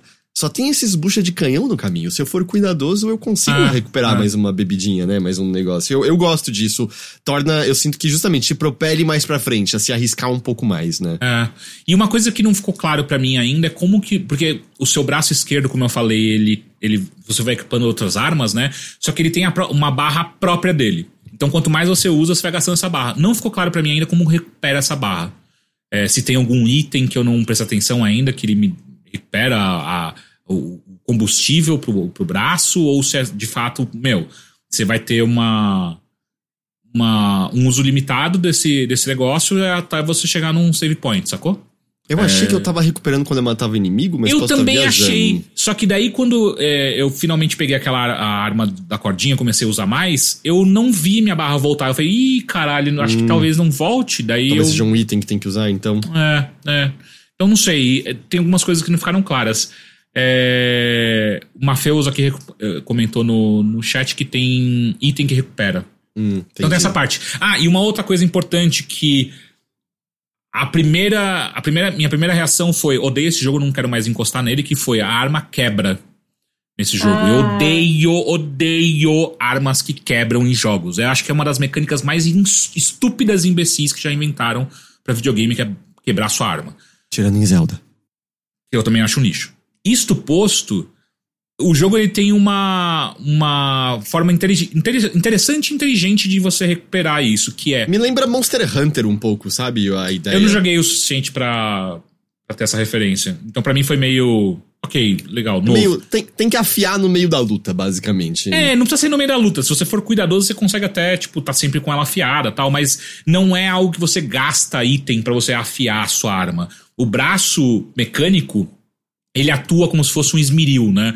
Então, tipo, o Pinóquio, se você bota lá no, no botão correto, você segura, ele bota a, a espada no braço dele e zzz, e recupera. Eu achei legal, achei interessante, achei É bem da hora a animação. E faz, é, e faz sentido para pro universo, sabe? Eu achei muito, muito legal essas coisas. É, aliás, assim, no Series eu achei um jogo bem bonito, tá? Tecnicamente muito bonito. A cidade, Uhum. ela é toda escura, mas a, a, a luz dela é bonita, ou a maneira, né, como ela é toda meio molhada. E reflexo de luz na água é sempre bonito, né? é Não tem sempre jeito. bonito, Quem né? executa esse direito já ganhou a gente. E eu vou te falar que só tem um país no mundo que aprendeu a fazer isso direito também, que é reflexo de água ah, ah, direito, que é o Japão. Nenhum outro país, a reflexo de água é tão bonito quanto no Japão. Mas você Você já percebeu? nos jogos japoneses ou nas cidades japonesas? Nas cidades japonesas, no mundo real. É o único lugar que, que aprendeu a fazer ah, ah, reflexo de água no mundo real é o Japão. O resto do mundo não aprendeu ainda, é bizarro. É. hum, Nossa, eu eh, perdão, agora, já- agora eu esqueci por conta do, do- reflexo dela. da desculpa, né? desculpa, desculpa. É, e eu, eu senti um pouco, eu não acho que isso é um problema, mas eu, eu senti até assim como o incentivo ao parry no jogo, porque me pareceu que os inimigos mais fortes que eu enfrentei até agora, todos têm animações de ataque muito enunciadas. Não significa que seja fácil acertar o parry, né? Porque baixa aquele desespero, né? Aperta não, adiantei, aperta de novo, adiantei. Aper... Ah, errei. Aham. é, sabe, os chefes todos dão golpes muito enunciados, eu, mas eu, eu ainda fiquei um pouco perdido nisso, assim, se é pra eu tentar o parry essencialmente em toda defesa, meio a la Sekiro, se eu quero usar a esquiva, né, porque ele tem tanto a esquiva de passinho quanto a rolada, né, se você aperta numa direção e a esquiva, eu, eu ainda tô um pouco perdido, sabe, exatamente é, no que que eu deveria me focar, ou se eu tenho que fazer um- uma mistura dessas duas coisas, eu não joguei o suficiente ainda pra estar claro, sabe, mas eu... eu... Ah, eu basicamente desen- desencanei da, do parry. Tipo, não me parece que o parry nesse jogo. A não ser que a gente encontre algum inimigo que, putz, cara, ou você dá parry ou você vai morrer. é, até o momento eu tô tipo, ah, cara, ignorei. Eu, eu- ainda mais a build que eu tô fazendo de destreza, eu jogo com armas muito leves até o momento, né? Então é, eu tenho esquiva muito boa. A esquiva, a janela de esquiva é muito melhor, muito mais fácil de acertar do que o, o parry. E além disso, o meu golpe mais forte agora é uma estocada que ele dá um pulo pra frente, acerta a espada e ele dá um pulo pra trás já. E o que eu percebi é que em muitos inimigos, só de fazer esse movimento, então eu entro, ataco e pulo pra trás, o golpe do inimigo sempre passa no vazio. Então é muito fácil, tipo, é, é um jogo mais demorado, um estilo de jogo mais demorado, porque eu, eu dou um golpe por vez, dependendo do inimigo e tal, obviamente. Mas é muito mais seguro, sabe? Tipo, ah, dou uma estocada, vou pra trás e espero ter uma chance de novo de, de acertar mais um golpezinho aqui e a gente vai indo devagarinho, sabe? Então, sei lá. É, Eu não sei o quanto que isso vai ser desenvolvido, né? Mas é um jogo com, com cutscenes, com história hum, mais descrita pra você mesmo em texto que você Uhum. encontra, né? Não é, ele até tem, né, a coisa de descrição e itens, mas me pareceu que é um jogo mais fácil de entender a, Direto ao ponto, né? básica. Hã? Direto ao ponto. E eu tô meio curioso, porque ele. O, o- as máquinas criadas, né? Elas todas têm dentro delas uma substância que eles chamam de ergo, que é Uhum. meio que o que dá a vida e energia pra essas coisas.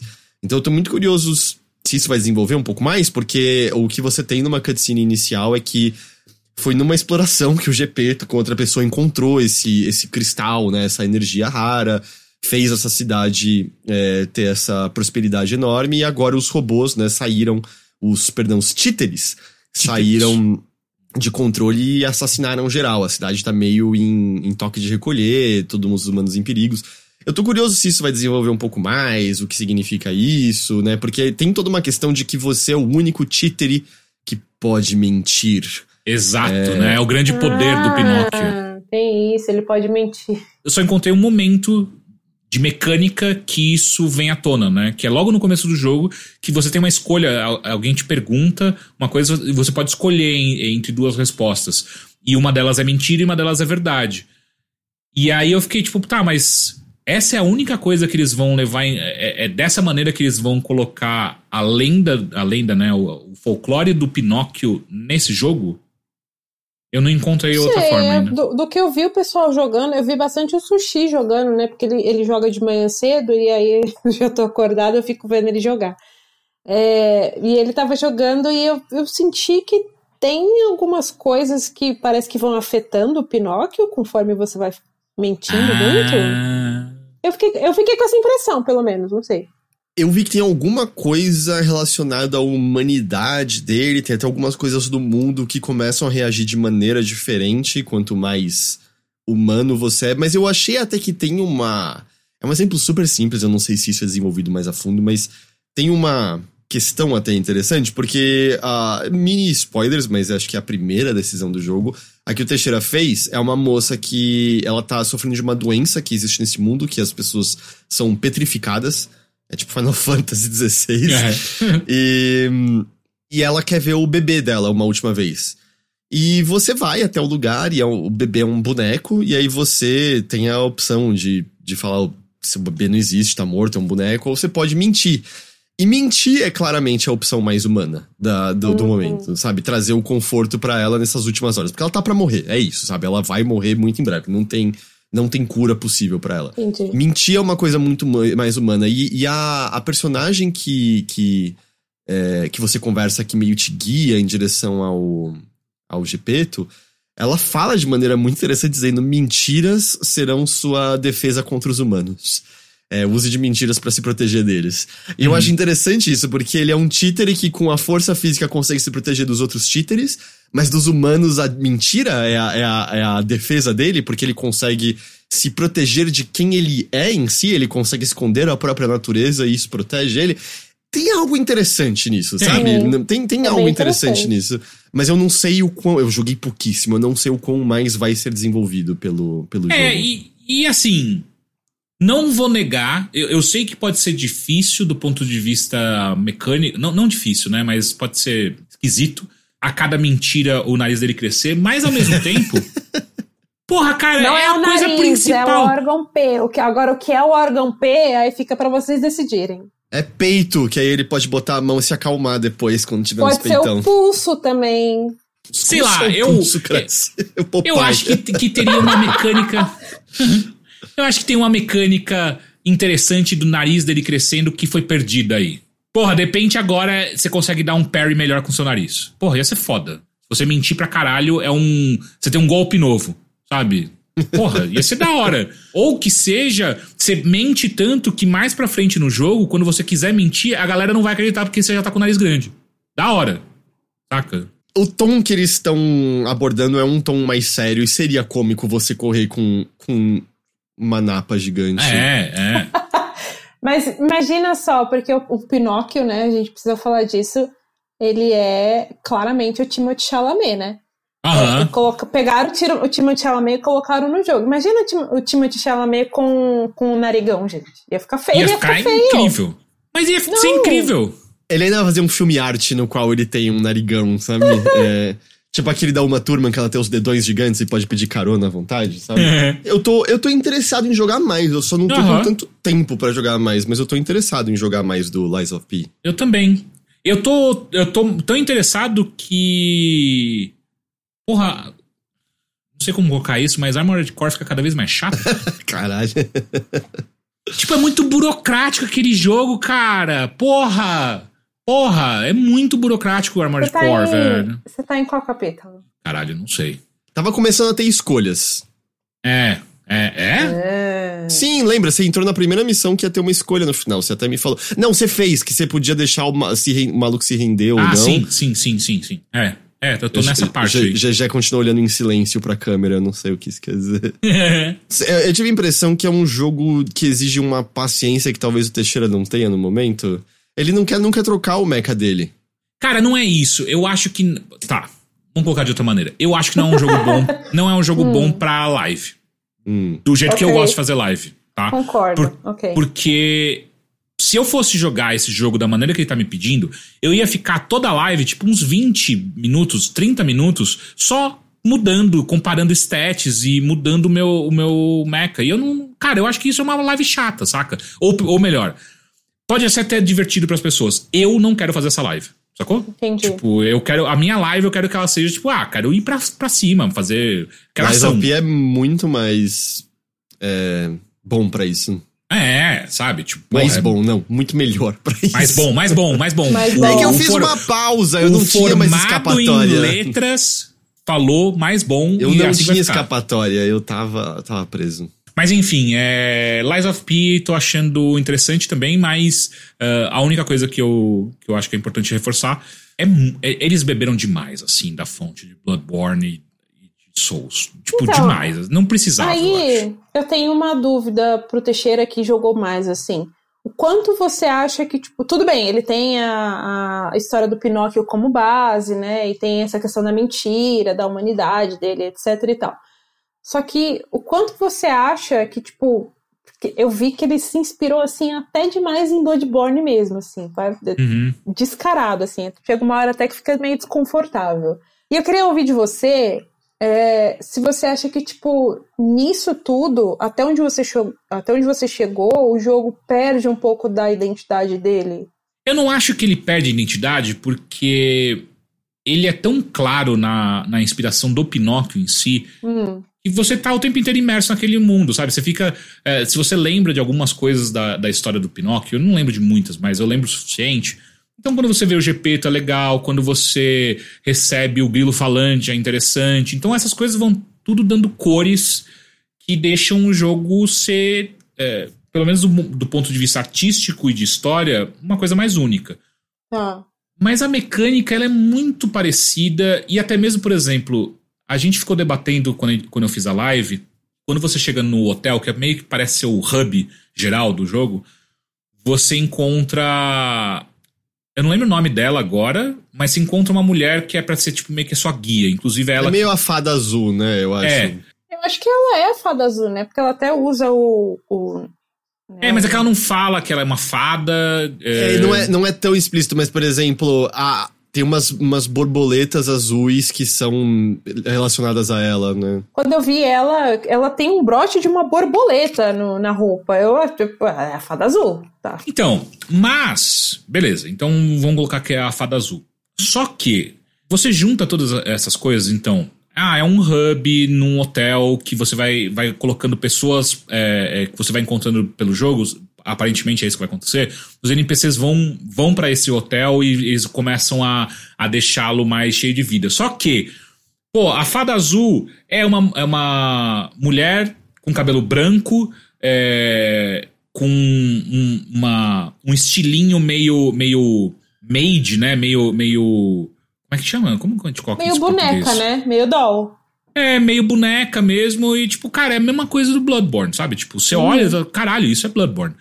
E aí você vai vendo, tipo, o- a direção de arte do jogo, que é muito bonito, mas só que é, ele é um jogo que se baseia muito nessa coisa vitoriana, né? Gótica, que é Bloodborne também, sabe? Pelo menos E- esse começo, se você não joga Bloodborne tem um tempo, você poderia bater o olho e falar, ah, eu acho que é Band-Aid. Parece um Bloodborne mais bonito, sabe? O, a- a- Aham. As ruas, porque óbvio tá com uma geração de console posterior, mas é, não tem como. Aham. E até mesmo esse NPC que o Teixeira conversou, é uma silhueta na janela que você só ouve a voz, sabe? Igualzinho. É, que é igualzinho aquela é primeira igual. mulher que você encontra no Bloodborne, sabe? Tipo, é a mesma, é a mesma coisa. Então, eu não sei. É, às vezes, você copiar algo que é tão bom quanto Bloodborne pode ser uma boa ideia. Porque, tipo, cara, se você copiou bem Bloodborne, você vai fazer um jogo legal. E, né, oito anos já. É, oito anos, pode não ser original, mas não dá pra negar que é divertido. Então, fica meio que nessa corda, né, nesse... Ele anda nesse fio, sabe? Tipo, ah, ele copiou o suficiente pra você se sentir meio chato, meio tipo, ah, que saco, é tudo muito parecido. Ou copiou o suficiente pra, porra, é muito parecido, mas é divertido ainda assim, porque Bloodborne é muito foda e é divertido. Então, você vai ter que. Eu acho que essa decisão cada um vai meio que tomar por si, sabe? Porque eu não tenho uma, uma resposta clara. Tipo, ah, não, é, não, é uma merda porque ele é muito parecido. Eu não sei. Tem horas que, que incomoda, tem horas que fica, puta, que legal. Mas já adianto que, tipo, o, o horror cósmico que o Bloodborne tem, e eu acho que é a coisa que mais brilha pra mim no Uhum. jogo, esse jogo não tem. Mas, Então- bom, assim, se tivesse também ia ser foda. Ah, ia ser que- demais, né? É. Ia ser tipo, porra. Mas ao mesmo tempo, no Então- Bloodborne, isso não é claro no começo, né? O- A parte de horror Não, cósmico acho que não. aparece um pouco mais pra frente, né? É mais pra Então, frente e é meio que uma virada, assim, que o jogo dá, que, tipo, até você fica, o que que tá acontecendo, né? Eu lembro quando eu joguei a primeira vez, eu não entendi o que tava acontecendo. Ver os bichos invisíveis te atacar, e você fica, o que que tá acontecendo? Eu tô morrendo sozinho? É muito foda. Vai que tem um certo momento que você consegue olhar pra cima e ver o espírito da baleia gigante em cima da cidade Caralho, olhando pra né? você. porra, ia ser foda. Mas é, é que, assim, eu, eu tô falando de impressões, não joguei ainda, pretendo jogar futuramente, mas eu, eu tô me baseando no que eu vi vo- o- vocês jogarem em live e do que eu vi o Sushi jogar, porque ele já avançou bastante do que eu vi ele jogando. Eu fiquei com a impressão de que não é, não chega a ser um horror cósmico mais pra frente, mas ele se inspira um pouco nisso, eu não sei explicar, mas eu fiquei com a impressão de que, tipo, hum, será que até isso eles copiaram, sabe? É. Porque nesse início, os inimigos. Porque o- os títeres era muito exatamente pra ser servos das pessoas, né? O seu mordomo e tal. Então, muitos que você enfrenta é aquela roupinha. Quer dizer, é um robô, mas é como se ele tivesse estilizado naquela roupinha de mordomo. É, são, é a polícia, é o cara do circo, né? Então é mais esse o, o estereótipo dos inimigos. Eu não encontrei nada muito fugindo disso até agora. É, eu tô curiosa agora. Quando você avançar mais, Teixeira, a gente volta nisso, porque eu fiquei com a impressão de que tem uma, tem uma certa inspiração em horror cósmico, mas não sei se ele realmente vai pra esse lado, sabe? Já pensou? É a luta final, Pinóquio versus Cthulhu? Cara, olha, é o, é o caso cinquentinha que se a luta final não for contra o Gepeto, a gente vai descobrir que o Gepeto fez alguma merda. Pelo menos. Ah, mas eu acho que ele fez, deve ter feito alguma merda, assim. É nessas horas que videogame é muito videogame, né? É tipo. Cara, é cinco minutos de jogo, você fala, ah, não, tá, o Gepeto fez uma bosta. Mas E será? se eu tiver vai certo, que não, vai que não. Então, se, se não, vou ficar feliz. Mas é muito, muito, muito telegrafado. E eu não. E, e, de verdade, eu, eu queria muito entender, talvez conversar mais com algum desenvolvedor pra, tipo, por que, por que, que as histórias são tão básicas? Não vou nem entrar no mérito se é ruim ou não. Por que, que todas as histórias de videogame, de maneira geral, são tão básicas? É porque, tipo, é muito difícil fazer a mecânica e aí a história fica em segundo plano. Isso de maneira geral, obviamente. Tem jogos que têm histórias incríveis, muito Tá fodas. dizendo que você odeia Disco Elysium, Teixeira? É isso que tá dizendo? É, é exatamente isso. Eu fico nessa, sabe? Tipo, e aí voltando. é, é, revivendo, né? Tipo, ah, o Teixeira não, não gosta de videogame. Meu ponto é só esse, sabe? Tipo, ah, as histórias são meio merda. É, beleza, pegaram um Pinóquio e vão deixar o Pinóquio num clima meio de terror, meio, meio açãozão, tal, uma coisa meio diferente do que você espera pra um jogo do Pinóquio. Pô, legal. E aí você vai ver qual que é a história, qual que é a trama principal, e é tipo é igualzinha a qualquer outra trama que você sempre viu em videogames. O uso do Pinóquio eu presumo, porque Pinóquio é, é uso livre, né? Hoje em dia, não é Aham, di- aham, direito. sim. Eu acho que 100% como podia usar e foi meio marketing de graça, né? Ah, Porque é, um Souls-like do Pinóquio, que coisa louca, né? Eu, eu presumiria que a escolha veio muito mais disso do que qualquer outra coisa. Eu, eh, seria meu... Posso estar sendo cínico, mas meu palpite era esse. É. E. Bom, o, o Ícaro Cruz comentou aqui no nosso chat, tipo, mas se você quer história, vai jogar uma visão novel. Ah, pô, não. Acho ele, que não ele- funciona assim, ele tá- sabe? ele- ele fez esse Ele tá zoando, de- ele tá sei, zoando, ele ele tá fez zoando, brinca- ele tá- é, brincando. exato. Mas só pra deixar claro, tipo, cara, tem jogos de videogame que tem histórias incríveis. O Uhum. Heitor falou de Disco Elysium. Journey, pra mim, é um dos jogos prediletos da minha vida e é um jogo com uma história lindíssima, sem uma palavra. É, sabe, eu acho que a gente, como indústria, a gente, né? A indústria de videogames consegue fazer melhor do que faz hoje. Eu sei que não é fácil, mas consegue. Eu, às vezes, eu sinto que falta um carinho de história.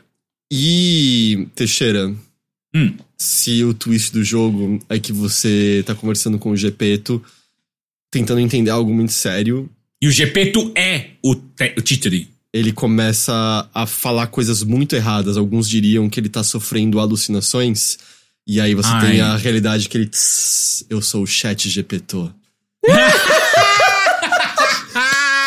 Porra, você construiu bem essa. Você, parabéns. Você construiu bem essa. Essa aí você Obrigado, construiu bem. obrigado. Boa, boa, boa. Ah, não! Pior que ficou muito boa. Foi bom, foi bom, foi bom. Foi bom. Parabéns, parabéns. É, mas acho que a única coisa que pode ser pior do que Gepeto, o seu boss final, é, no final você, você descobrir que você é uma alucinação, sabe? Tipo. Não, eu, eu vou ficar decepcionado se não tiver uma baleia.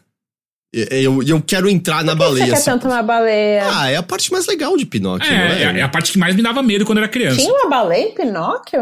Porra, ele é engolido por uma baleia. É, o, Ah, é? o Gepeto vai pro oceano procurar o Pinóquio e aí ele é engolido por uma baleia. Ah. Aí o Pinóquio vai pro, crer. Pro oceano pra ser engolido pela baleia pra salvar. E aí acho que ele põe fogo em si mesmo, não é? Que? Não, peraí. Essa, essa é a versão original. A que eu conheço, todo mundo sai bem. Não, não, ele sai bem, mas ele se, tem, ele se arrisca e tá disposto a se sacrificar pra salvar o Gepeto, pra fazer fumaça, Isso. botando fogo em si. E aí, por isso que ele vira um menino de verdade, não é? É, é, mas é pra baleia também colocar eles pra fora, Pra não é? fora, né? Sim, E aí é justamente, tipo, como ele estava disposto a se sacrificar, ele, tipo, fez o sacrifício maior humano e ele ganha outros desejos de ser humano, não é isso? Não é- Eu tô viajando. É isso, Cara, é exatamente isso. É. Não lembro, mas eu lembro só que eu tinha muito medo dessa parte da baleia, assim como eu tinha muito medo do flautista de Hamelin. Quando ele levava as crianças, eu ficava aterrorizado. Eu queria ser uma das crianças levadas pelo flautista. Vai tomar no cu, Heitor. Elas Porra. com certeza tiveram vidas incríveis, muito mais legais do que as pessoas que ficaram na cidade. Ah, Olha, se a gente for considerar que o flautista de Hamelin pode ser simplesmente uma ideia pra drogas, aí eu também queria ser. É uma maneira de ver. É, Lies of P. Lies of P. Lies of P. Vamos jogar mais pra ver qual é que é e, e ver o que acontece. Quero muito jogar. É, gente, no fim, a gente, a gente conversou bastante desses dois jogos. Eu queria Uhum. fazer uma atualização de Sea of Stars, mas eu acho que eu posso deixar. Eu acho que eu tô prestes a terminar. E aí eu acho que eu trago semana que vem tendo terminado já, Pô. já ele, então. Beleza. É, mas eu, eu já encontrei a coisa que dá nome ao jogo. Por isso eu acho que eu estou meio. Você encontrou um mar de estrelas? Exato.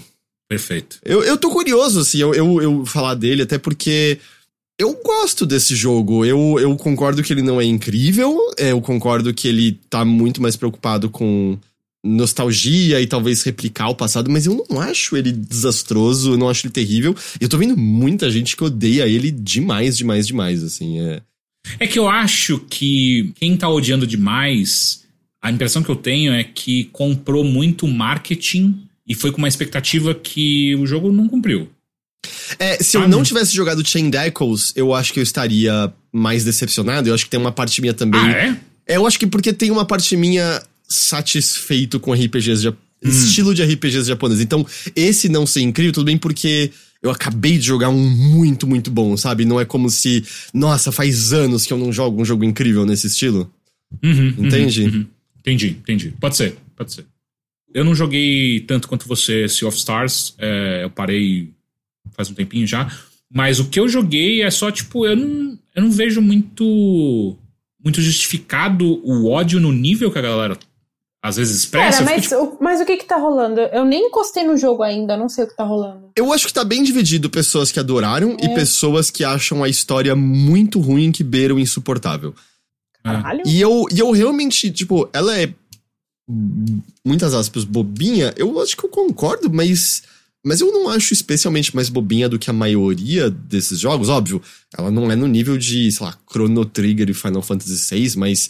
Hum. Não sei, ela me parece bem a par, se não às vezes até um pouco superior do que a maioria dos RPGs japoneses dessa era que eu joguei, sabe? A gente lembra Aham. dos melhores, mas muitos deles tinham historinhas a jogar. Lufia 1, tá ligado? Lufia 1. O 2 é incrível, mas o 1, tipo, é uma historinha muito besta e coisa assim. Sei lá, eu falo mais semana que vem. Eu falo mais semana que vem. Beleza. Mas eu, eu acho que talvez em termos de trama, o maior problema é personagens, porque eles fizeram o Garl ser o coração e esqueceram que o resto precisava ser alguma coisa. e a, a Valerie e o Gale são dois protagonistas muito sem sal, sabe? Muito, muito sem sal. Que O. Garl é o. Mas o Garl, nossa, é. Momentos com ele me pegaram de uma maneira que eu não achei que me pegariam. E pegou legal, sabe? Pegou mesmo ali na hora. Maneiro. Bom, que bom, né? Eu gosto quando jogos fazem isso. É, foi um, foi um momento singelo, genuíno, assim, que eu achei bem bonitinho. Uhum. Boa. É, você, a gente fala então do, do DLC de Resident Evil 4 ou deixa pra semana que vem? Acho que a gente Até deixa pra semana sai- que vem. Só Ah, ele- amanhã, né? Ah, é, a gente joga, perfeito. É. ele, ele é gratuito ou pago que eu esqueci? É pago. Ah, ok, ok. Capcom, mano. Olha a pergunta que você faz pra Capcom. É que, tipo, vai. Quanto que ele tá, aliás? Quanto que ele custa? Acho que ele tá 60? Deixa eu ver aqui. Ele não tava, não tava caro, não. Peraí. É, Mas, mas é mais caro do que eu achei que ia ser. Esse é o que a gente controla a Ada, né? É, é o que, né, o, do Separate Ways lá, que era o modo do PlayStation 2. E, enfim, né? Tava certo, eh, tava todo mundo esperando que ia ter esse DLC, só que a Capcom ficou, ó, silêncio absoluto, não falou nada. O jogo saiu, aí não teve nada sobre, tinha umas brechas aqui e ali, e as pessoas ficaram especulando. Ao mesmo tempo, teve data mining, né? Então o pessoal viu que tinha o Wesker, tinha Ada no jogo e tal, jogava no Mercenaries e tal. E também teve. Teve alguma outra coisa também que o pessoal. Ah, lembrei, apareceram trofé, troféus novos, né? Na, Hum. Teve uma atualização que trouxe uns achievements novos. E a galera ficou, tá, então deve ser DLC do Separate Ways, né? Só que ficou meses e a Capcom nunca, não confirmou nada. Eles foram confirmar no State of Play, né? Que teve o trailer. Já saiu com data e tudo mais. E já vai sair, tipo, agora. Saiu, sei lá, uma semana de, de diferença aí pro anúncio, pro lançamento. Ó, eu fui ver aqui. eh, vai- a- a- os preços estão entre 48 e 53 reais, aparentemente. É, Dependendo então, da tá- plataforma. Eu estou na espera aí de um código. Mas é isso, eu pretendo jogar. Aqui eu recebi, só pra explicar pra galera, eu recebi pelo Tech Masters um B-roll, né? O, a Capcom mandou um vídeo com outra pessoa jogando, né? Pra um hands-off pra eu descrever e tal, mais ou menos como tava o gameplay. Tem a matéria lá no Tech Masters pra quem quiser ler, inclusive. Mas eu, eu tive acesso a esse, a esse gameplay aí através do vídeo que eles mandaram e tá bem legal, eu tô bem empolgada pra jogar. É, eu procurei o preço aqui exato, também não achei, mas pelo visto parece que tá. Vai, se for na média dos 50 reais, parece. Me parece ok. Não, não acho tão absurdo. É, só uma, uma pergunta: pra Ada e o Wesker estarem no modo Mercenários, precisa comprar esse DLC ou isso foi adicionado? Não, o, o Mercenaries é gratuito. Vai ter uma, uma atualização gratuita do Mercenaries com os dois. Mas Ah, o ok, DLC ok. da Ada é é pago. Entendi. Essa era a minha dúvida, que eu lembrava que o Mercenários eu joguei, até porque eu fiz lá pra pegar a, a pistolona pra poder fazer o S lá no, no bagulho. Pegar a sabe? pistolona, né? Pegar a Heitor, pistolona, é, é, exato, exato. Agora que eu entendi. Ai, meu Deus. É, mas então, a gente encerra hoje por aqui. É isso. É isso. É, semana que vem nos vemos cozinhando. É, estaremos todos no. Espero que não. É, vamos ver. Tipo, é, eu imagino que vai ficar tudo ok, mas se, se, se tiver, tipo, por um acaso calor ao ponto que alguém tá passando mal, a gente avisa, tá bom? Porque é uma Sim. semana. É uma semana que 100% isso deve acontecer com algumas pessoas. É, é calor desse nível. Ahn, mas a gente fica por aqui, então. Ah, recados, Teixeira, recados. Pois não, recados. Ah, ah, a gente vai ter mais lives essa semana, né? Tem uma manhã, inclusive. Isso, GG, GG terá live. Que hora você vai fazer a live amanhã, inclusive, GG? Ah, depois Já- do já sabe? expediente, né? Umas sete, eu acho. Sete Beleza. horas. Perfeito. É, e aí acho que eu entro Vai eu acompanho. o GG Wake aí. Eu, e aí eu posso te acompanhar falando com você, Pô, poderia. A gente poderia os dois entrarem. Pode ser. E tirar a Pra concentração gente. plena da gente. Exato. Aí ela não consegue passar do primeiro boss de Alan Wake. o Fábio falou agora é jantar com GG. Sim. Porra, foda. Janta com GG. Janta com GG. Mas é isso, então é. Esse tem esse recado. Você tem recados de outras coisas que você fez, GG? Ah, então, eu voltei com as lives, inclusive eu achei muito fofo que algumas pessoas daqui do, do chat do Overloader apareceram lá, foi bem fofinho. Deixaram um oi, um bom dia e tal. É, eu achei muito legal, mas que quem mais quiser aparecer aí, eu tô voltando aos poucos aos sábados, a partir das 8 da manhã. Sim, por isso se chama Café com GG, porque é cedo num sábado. E eu, não importa o que você diga, eu sempre vou acordar cedo num sábado, independente de lives ou não. Eu tô levantando seis e meia sábado e domingo. Eu tô tá Esse entendendo, sábado eu tenho treino às 6 e 10 da manhã, eu vou acordar umas 4 e meia. É isso, aqui é o time acorda cedo. Mas é isso, então eu apareço por lá, vou continuar jogando Castlevania 2, porque eu não consegui terminar no último sábado, do sábado que eu voltei. Mas vou continuar porque a ideia é jogar todos os Castlevanias principais. Aí eu vou terminando o 2, vou pro 3 e aí por diante. Nossa, vai ser uma benção sair do 2 e ir pro 3. Com certeza. 3 é Com tão certeza. mais legal do que o 2. E aí eu tô no hype também pelo Castlevania Noturno, né? Não vejo a hora de chegar o, a, a nova, a nova animação lá na Netflix. Ah, Ah, vai ser a foda. última, né? A temporada, né? Ou não? Oi? Essa vai ser a última temporada, né? Do Castlevania?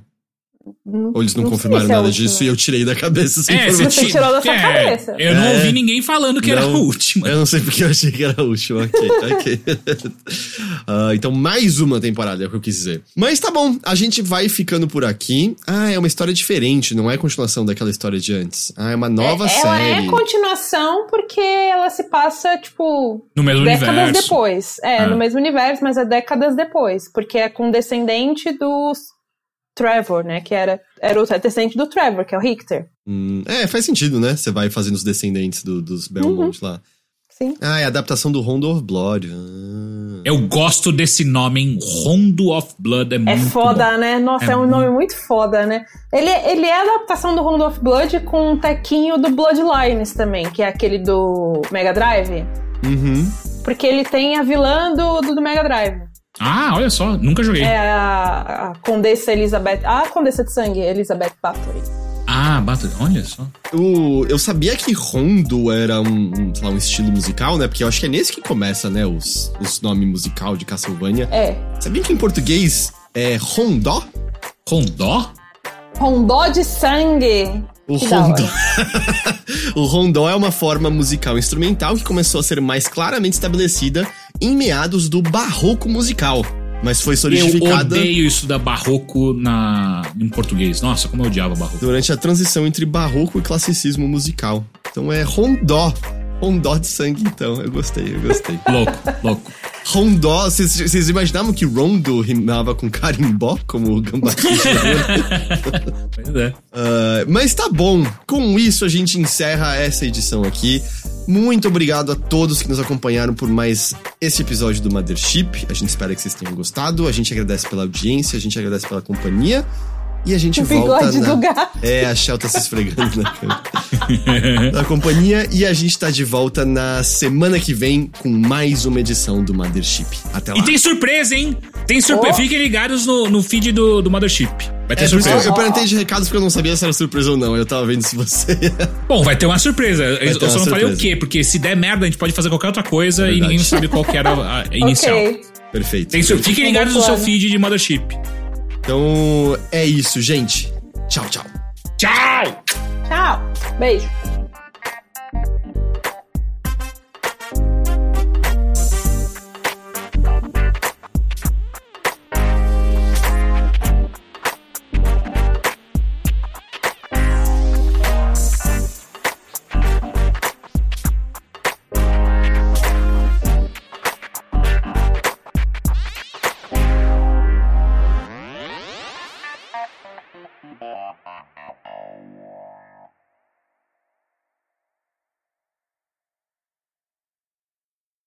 Falem com o chat. Caio conservador, por essa eu não esperava. E aí, Teixeira? e aí, Teixeira? O que você tem a dizer sobre? Na- Você vê, as pessoas envelhecem, chegando na meia idade e se torna conservador. Acontece é, isso. né? É um É processo inevitável, natural, é. Cara, mas sabe uma coisa que eu percebi depois de velha? Que eu tô ficando cada vez mais com medo de filme de terror, por exemplo. É mesmo? Cenas, cenas de gore, por exemplo, hoje em dia é a primeira vez que eu fico tipo. "Ugh". Antes, É tipo, quando eu era moleque, eu almoçava assistindo é, Faces da Morte, sabe? O que, que é isso? Hum. Não sei. Ah, Faces Nossa, da sério, Morte é uma loucura. você é abençoada por não saber, né, já. Assim, eu tenho um conhecimento extremamente baixo, menos, é, negativo até de filmes de terror. Porque eu já contei a anedota do Let's Scare Jessica to Death aqui, né? Do, do festival de filmes de terror que eu só vejo no Halloween com os meus amigos. Ah, sim, ah, sim, sim, sim, sim. Então, Não, você eu- falou Você já contou. É, então, eu só vejo filmes de terror com eles em uma época muito específica do ano. Então, tipo, não sei.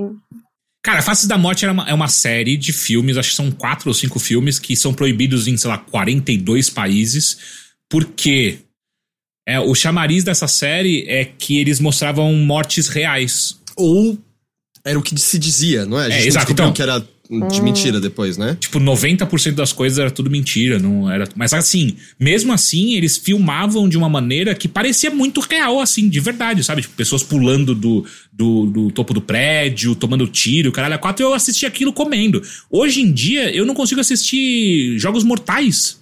Cara, Fico, "Ah, não. Mas é, eu, eu entendo assim, eu fico, tá, dos Jogos Mortais, porra, tem um deles que a cena de abertura, o maluco começa a cortar pedaços da barriga pra jogar numa balança. tá É, é, um pouco. é, eu, eu fico. O também- Terrifier, o Strauss falou aqui no chat de Terrifier, que é um dos mais gores hoje em dia. Acho que é, eu não consegui terminar de assistir. Ah, é. Mas é o que você falou, eu, eu- eu fico, ah, mas não é um, ah, não consigo ver. E essa parte mudou, que você falou de comer. Eu tinha muito nojinho de comer vendo essas coisas. Eu, eu posso comer vendo essas coisas de boas, pode estar falando de nojeira que for, eu, eu não tenho nenhum problema. Não, eu consigo compartimentalizar hoje em dia. Gente, como vocês conseguem? Que nojo, credo. Eu não consigo. Eu não. acho que eu, eu acho que eu convivi com a nojeira e eu aprendi a ser parte dela. Uma coisa que eu, eu preciso reconhecer que está acontecendo comigo, e eu sinto isso, é que eu estou ficando um pouco mais resistente a coisas de terror.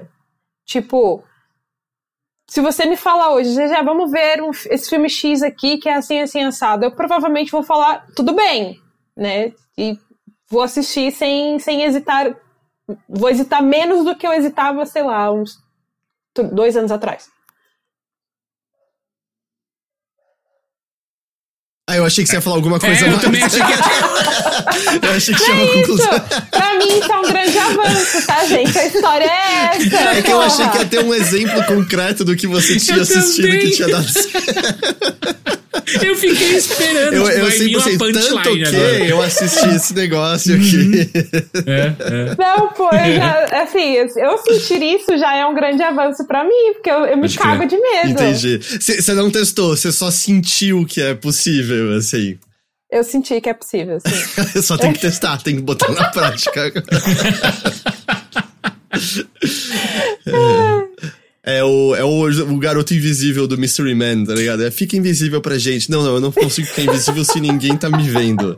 Mas então, mas então você consegue Ok. se ver invisível? Não, se eu me vejo, eu fico visível. E como é que você sabe que você tá invisível? Sabe quando você só sente, que Sente. você tá invisível? É, isso. é A gente tá isso. falando bastante de Mystery Man, né? É, últimos... é, eu, eu pensei nisso, porque eu lembrei de você falando. Ah. Ahn, vamos, vamos lá começar? Bonitinho? Bora, sim.